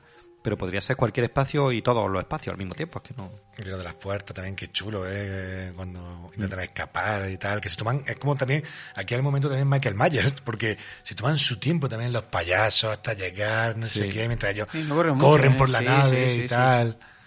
Es verdad. Luego, por ejemplo, el momento de la tarta, que hemos comentado antes, de la muerte esa tartazos. Del, del segurata, ¿no? Del segurata, que no se ve, volvemos otra vez, no se ve nada gore y tal, ¿no? Ahí en principio, eh, los hermanos Yodo querían contratar a un comediante para que fuera el protagonista de esa escena, a Soapy Sales. Este señor salía en un programa de televisión para niños y era muy famoso en aquel tiempo, en Launch with Soapy Sales. Llevaba el programa el propio nombre de él. Lo que pasa es que los productores dijeron de no contratarlo porque creían que no lo conocía ni su padre, que solo lo iban a conocer los niños y que no lo conocerían los adultos. Entonces prescindieron de, de él, iba a ser este señor, lo tenían ya palabrado y tal, y al final, en la última hora, lo... Y un actor random, ¿no? El segurata un actor random. Efectivamente. Pues, que lo conoce mucha más gente, Vale, sin duda. Claro, claro, claro. Esa decisión absurda. Este no, que no lo conoce nadie. Vamos a coger este otro desconocido. No, pero a ver, yo creo que es porque la idea era hacer una especie de cameo con alguien así conocido y luego Claro. dijeron, pues mira, pues para eso no me gasto la pasta y pongo uno random y me cuesta más barato. Yo para la parte, para la, para la parte, para la parte final sí es verdad que tuve un pequeño encontronazo porque sí es verdad que me esperaba. Vuelven a jugármela como siempre, a, a su rollo, es que tienen su propio sello. Entonces, como al final, cuando sí es verdad que, que esperaba algo, sí es verdad que tenía un, Clo- a un Clodzilla que dice, hostia, no veas. Pero sí es verdad que cuando tenían todos los payasos y tal, sí es verdad que me dejó pillado, que mira que cuando salió lo de, lo de, lo de los helados, y lo ven como un dios al, al muñecote que tienen encima de la Mm, furgoneta. sí, sí, sí. ¿Sabes? Que dijo, hostia, es ingenioso, pero realmente dije... El "Uf, gran yoyo. El gran yoyo. Digo, no veas que estáis muy locos, ¿eh? Me la habéis dado. O sea, porque una fumada. O sea, una, fumada pero bien gorda. Es ¿eh? forzado, forzado Forzado a- al límite. A más no poder, porque pueden pasar mil cosas. Mm. Pero es que eso, tío, encima que lo dan como un dios, o sea, eso sí es verdad que es muy loco. Además no tiene ningún sentido. No tiene ningún sentido. Estos dos habían acabado en una piscina con dos payasos y de repente vuelven a aparecer en la furgoneta. La furgoneta rompe la pared, sabían dónde estaban estos. No tiene sentido ninguno ni lógica ninguna, pero mola. Hay algo, es que yo creo que fue, fue difícil esa escena final, ¿eh? Meter los elementos, meten a las dos chicas payasas estas que no saben de dónde han salido. Eh, luego, cuando sale el Godzilla, lo ves bajar con los cables y yo no sé si eso era intencionado o no. Va, eh, lleva razón. Es tan evidente que yo pienso que intencionado, pero yo que sé. Yo creo que es no tenían otra forma y lo Claro. tenían que- y lo tuvieron que hacer evidente evidentísimo. No lo sé. Pero pega, porque una marioneta es un payaso, pega. Ya, pero yo también lo digo, no tenía sentido decir, lo bajan así como un rollo marioneta, no sé. Bueno, eso es intencionado, seguro. Yo creo que el- y luego lo sueltan, que le dije, hostia, si hubiera seguido con los cables y Eh, tal. eso sí es cierto que a mí también me chocó. Yo pensé Pero que iba a seguir con las cuerdas. Yo, yo pensé también que iba a seguir con las cuerdas y no, y atrás suerte dijo, bueno, vale, me lo, me lo como, pero... Luego no está mal, por ejemplo, la forma de matar lo que tienen, porque nos hemos dicho que el tema de la nariz roja, ¿no? Que se pueden matar, que lo dicen así, disparándole a, a- a la, A la nariz. nariz. Que ahí realmente lo que querían hacer los- estos hermanos eran, mm, pues, imitar lo que tú has dicho antes, Galleta, a los zombies. zombie, rollo zombie. Zombies era, pues, disparando al cerebro, estos disparando A la nariz. la nariz. Hombre, yo tengo mi simbolismo ahí. A ver, ¿cuál es? Se supone que eh, la, lo ha dicho antes Javi, creo en muchas películas de terror los villanos tienen máscaras. Las máscaras nos dan mucho miedo porque no sabes lo que hay debajo, ¿no? Claro. Eh, la máscara más pequeña del mundo es la nariz del payaso. Esa es su máscara. Entonces, ¿cómo rompe a- o cómo vence a alguien? Le rompes la máscara. Claro. Le desposee de la máscara, ves su verdadera identidad y eso lo destruye. Claro. ¿Me lo compras? Eso está Comprado. tan forzado como el coche de, el coche de helados diciendo el gran yoyo, soy el gran yoyo. Me Pues, parece que es no. así. Venga, pues ya está. Pero Me lo ha dicho. Stephen antes que me ha hablado. En fin, en fin, en fin. Bueno, eh, el final sí se nos va un poco. Luego que vuelvan a aparecer allí todo reventado, heladero, explotado, el heladero y tal. Bueno, pero como ha sido tan divertida la película y tal, da igual. Te da Se igual. lo compras. A mí lo que no me mola del todo es que sobrevivan todos. Yo un muertecillo. No, yo creo, yo creo que el final, poli, yo creo que el final redondo está en, en- en la muerte como héroe del policía, ¿eh? O sea, yo lo veo. Sí. O sea, sí es verdad que, que da buen rollo que vuela porque incluso me da buen rollo. Hmm. Verlo todo contento, como "Ah, ha vuelto, ha matado a Clousila. Sí, pero Tal, es que sé todos los heladeros, el Todo. muchacho pardillo, la chica, el poli, es que falta que resucitaran los otros muertos y dijeran que tampoco estoy muerto, que estoy aquí. Lo de la sombra y todo. No, pero Galleta, es bueno que es bueno que viva el policía porque si se hubiese muerto, la chica hubiese acabado con eh, Mike y entonces no hubiésemos tenido secuela porque se habría casado, sería feliz. Y lo, O- que, y lo que has contado está muy guay, eso que es de viejo y que otro te acuerde. O al revés, se hubiera casado y eso lo que le habría hecho que fuera alcohólico. Pero tendremos secuela de verdad. ¿Tendremos secuela? ¿Cuáles son los proyectos? Desde luego, si, si de- hay de- un momento de remake ahora. o secuela. A ver, eh, ¿conocéis alguno de los proyectos o no? He oído algo, pero la no- leyenda esta urbana que se dice de, de que llevan años y años, inten- bueno, años intentándolo sacarlo como serie, como película, y ahora han visto un filón con Netflix, que están intentando Claro. vendérselo. Desde los años 80. Dicen que están intentándolo desde los años 80, ¿no? Que- Pero desde después de la película. Desde después de la película, efectivamente, pero, pero a ver. No, no podían igual hacer que- secuela antes. Tú Entiéndeme. imaginas tan loco que ya estaban pensando en... que, que estos son, que estos me lo creo. Entiéndeme, Sí, que, sí, te que, entiendo. que- que- que ellos dicen que desde que se terminó esta película justamente están intentándolo, ¿no? Y responsabilizan un poco también al tema de los fans. Dicen que si los fans mm, se echaran adelante y lo Sí. pidieran y tal, porque los derechos lo tienen nada No, más y nada menos pero- que la Metro Goldwyn Mayer. Correcto, que son los que están sacando las nuevas ediciones de los DVD y tal. Pero yo tengo entendido que cuando, cuando se realizan convenciones y tal, a los que en Estados Unidos, a los que van los hermanos Chiodo y tal, los fans le, dicen siempre eh, que tiren para adelante con una secuela, entre otras cosas, porque muchas veces empiezan a, empiezan a pedirles cosas y tal, y dicen que suelen repartir muchos muchos bocetos de diseños, de cosas que ellos tienen en la mente y tal, y se lo reparten allá a los fans. Y dicen que tienen muchas ideas locas en la cabeza y que las quieren poner en marcha. Y ahora es el momento, ¿eh? desde luego. Sí, sí que hay muchas Sí. historias. Luego de- decían que, que los derechos lo tenía, lo tenía esto la 20th Century Fox y que cuando lo compró Disney pues que ya no podían sacar la película, pero luego ellos tuvieron que salir desmintiendo, ¿no? Eso lo decían, Ah, que por bueno, eso lo hacía. De- Desmintiendo que no, que la tiene la Metro Goldwyn Mayer, ¿no? También las intenciones de Netflix, que también se ha hablado de que pueda ser una posible serie en vez de, de una película. Lo que está claro es que me parece que nos vamos a encontrar con un producto mm, que como no lo hagamos ahora, como no lo hagan No, no, ahora, ya me no lo hace, no que lo lo, hace. lo- lo vamos a perder. Molaría el crossover Vengadores contra Payaso Asesino del Espacio Exterior. Casi nada, casi nada, casi nada. No, pero Y como, como dato curioso, la película fue lanzada en VHS por la Fox Home Entertainment, por eso creían que, que pertenecía a la 20th Century Fox, ¿no? El 17 de julio de 2001. Y en VHS DVD, como parte de la Metro Goldie Mayer Home Entertainment, ¿no? El 28 de agosto de 2001. Es decir, que la Fox la saca el 19 de julio el mismo año, el día 28 la tiene ya la Metro Goldie Mayer y la sacan ellos en el 2001, ¿no?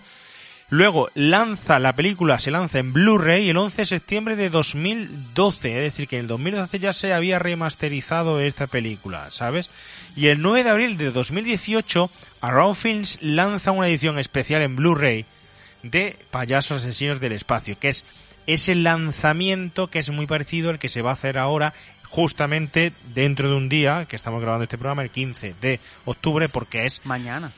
cuando se va a lanzar con esa edición especial, ¿no? De Con fotocromos, postales, postales y escenas eliminadas, documental, etcétera, etcétera. Pues yo creo ¿eh? que el Es éxito, que- yo creo que el éxito o fracaso de que tire para adelante la secuela o no va a depender de esa edición. Si esa edición triunfa, Pero es que se no- vende, pero es van que a no- tirar, van a decir ahí pasta. No lo tengo claro. ¿Y sabes por qué no lo tengo claro? Porque creo que esta edición que van a sacar ahora ya se sacó en Alemania y en Reino Unido. Y es que no lo Ah, tengo bueno. claro del todo. Que es la, la, la entrevista, el documental y tal, ya estaban hechos, se sacaron y creo que ahora van a sacar una versión, pues como con una carátula, con un- de una caja más de coleccionismo, de fan y todo esto. Pero no lo tengo claro. Vamos a ver lo que pasa a partir de ahora. Igual que a partir de ahora, cuando salgan todos los extras y salen en español y tal, y se lo vean y tal, vamos a ver también cuánto se sigue hablando de ella en podcast o fuera de, de podcast. pero creo que estará, pero yo creo que, estará complicado de todas formas, porque mira que yo soy defensor del formato físico a más no poder, pero creo que lo que te digo ahora con las nuevas generaciones y las plataformas que tenemos y tal, sabes, el formato físico ojalá nunca pase, pero sí es verdad que va a haber, ojalá se venda mucho, pero no creo yo que... Pero el coleccionismo tira, ¿eh? Sí, no, no, tira, tira. Yo me considero coleccionista y tal, pero ya muchas veces me estoy dando cuenta que muchas eh, películas que están saliendo en, en plataforma nunca las podrán tener en físico y es una faena totalmente. ¿Sabes? Ya directamente creo que el tema del, Bueno, del, que se- del físico se está limitando demasiado. Que Ojalá nunca pasara, Que pero... sepamos, que sepamos. Porque yo soy de los que piensan que Netflix va a acabar sacando de alguna forma, a través de algún sello y tal, sus productos físicos. Ojalá, ojalá. Estaría, Porque de, van a- estaría de puta se madre. va a poner de moda y van a decir Netflix, "Ah, hostia, Sí, que aquí también pillo eso- pasta. eso- también. pues Pero ¿qué le madre. pides a un producto físico? Porque yo ya un pro- producto físico no me vale cualquier producto No, hombre, claro, físico. Ya, claro. ¿Vale? No me vale una Claro. edición mal hecha, o no me vale que no tenga Porque al extras, final una edición o algo de al eso. final una edición vale. para ver una película que solo que el disco solo tiene la película la veo en Netflix. Claro. Sí, lo que pide son Estamos hablando de con su extra y su extra. cosa, claro, claro.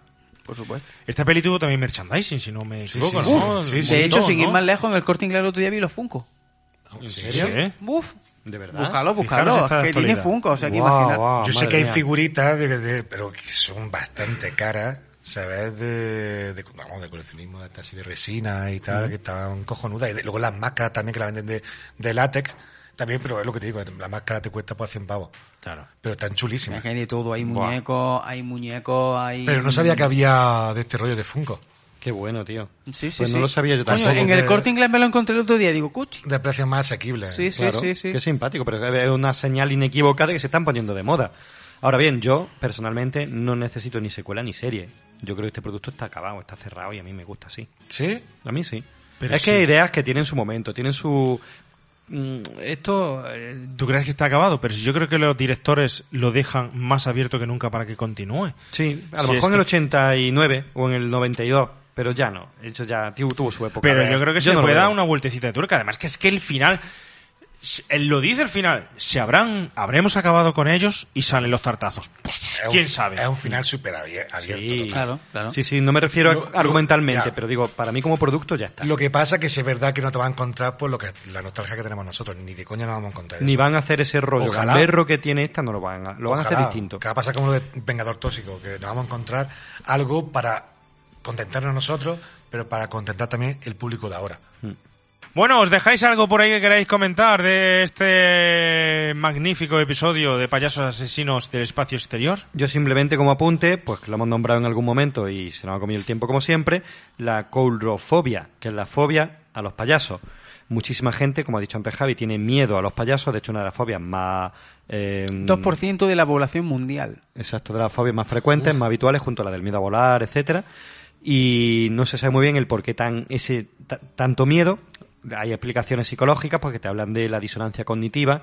Ya Freud también hablaba del tema, que es como que, como no sabes lo que detrás de una expresión de payaso está, nadie sonríe eternamente. Y estos payasos tienen una sonrisa dibujada constante. Es falso. Eso no puede ser verdad. Entonces te genera malestar, porque te quiere parecer algo que no es. Y luego eso, la, la pintura blanca, la nariz, eh, parece, son personas que parece que esconden algo. Entonces, bueno, eh, se supone que eso puede ser entre lo que el mensaje que tú ves y el que te quieren transmitir, hay una disonancia y hay un choque y eso puede dar mal rollo. Bueno, pues se- esperemos que, que no le dé al oyente mal rollo de escuchar otro de esos programas largos que no suelen salir habitualmente, aunque Este solo ha y sido no, una parte. y no le demos Por que- ahora. y no le demos mm, bueno un trauma o no sé qué nombre podría tener eso de escuchar podcasts tan largos, ¿no? En fin, bueno, creo que por ahora lo superarán. Fran Delgado, si es usted tan amable, sintonía final, por favor, de mis terrores favoritos.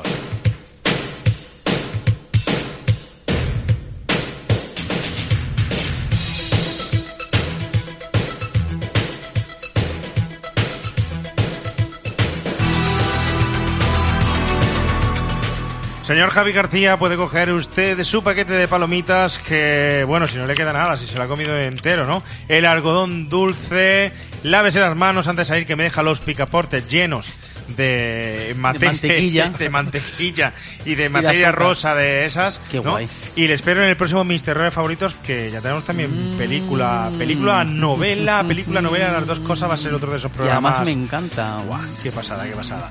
Gracias por venir. Muchas gracias, Y no haga mucho el payaso, por favor.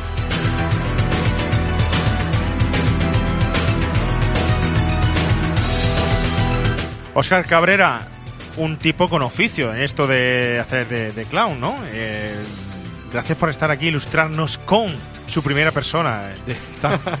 Lo que hace el payaso. Nadie como usted sabe hacer el payaso, ¿eh? No, eh, bueno, eh, lo intento, lo intento. La verdad es que dentro del mundo teatral y del espectáculo, el clown es de las figuras que más admiro y respeto de, de la historia. O sea que para mí es un honor hablar de payaso.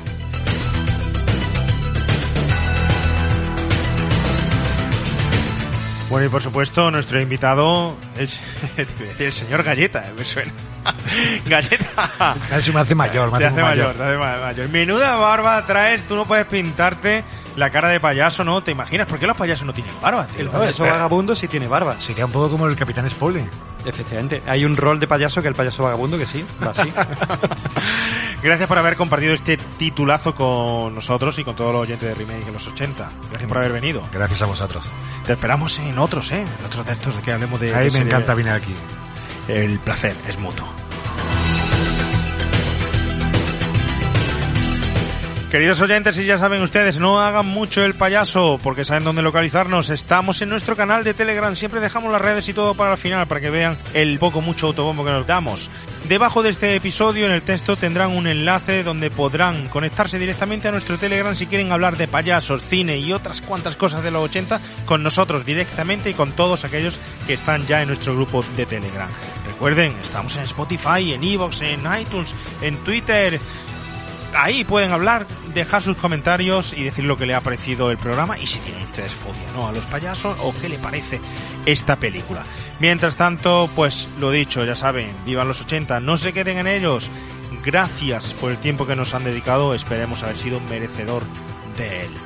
El espectáculo Freak Show continuará en próximos episodios. Hasta entonces, adiós.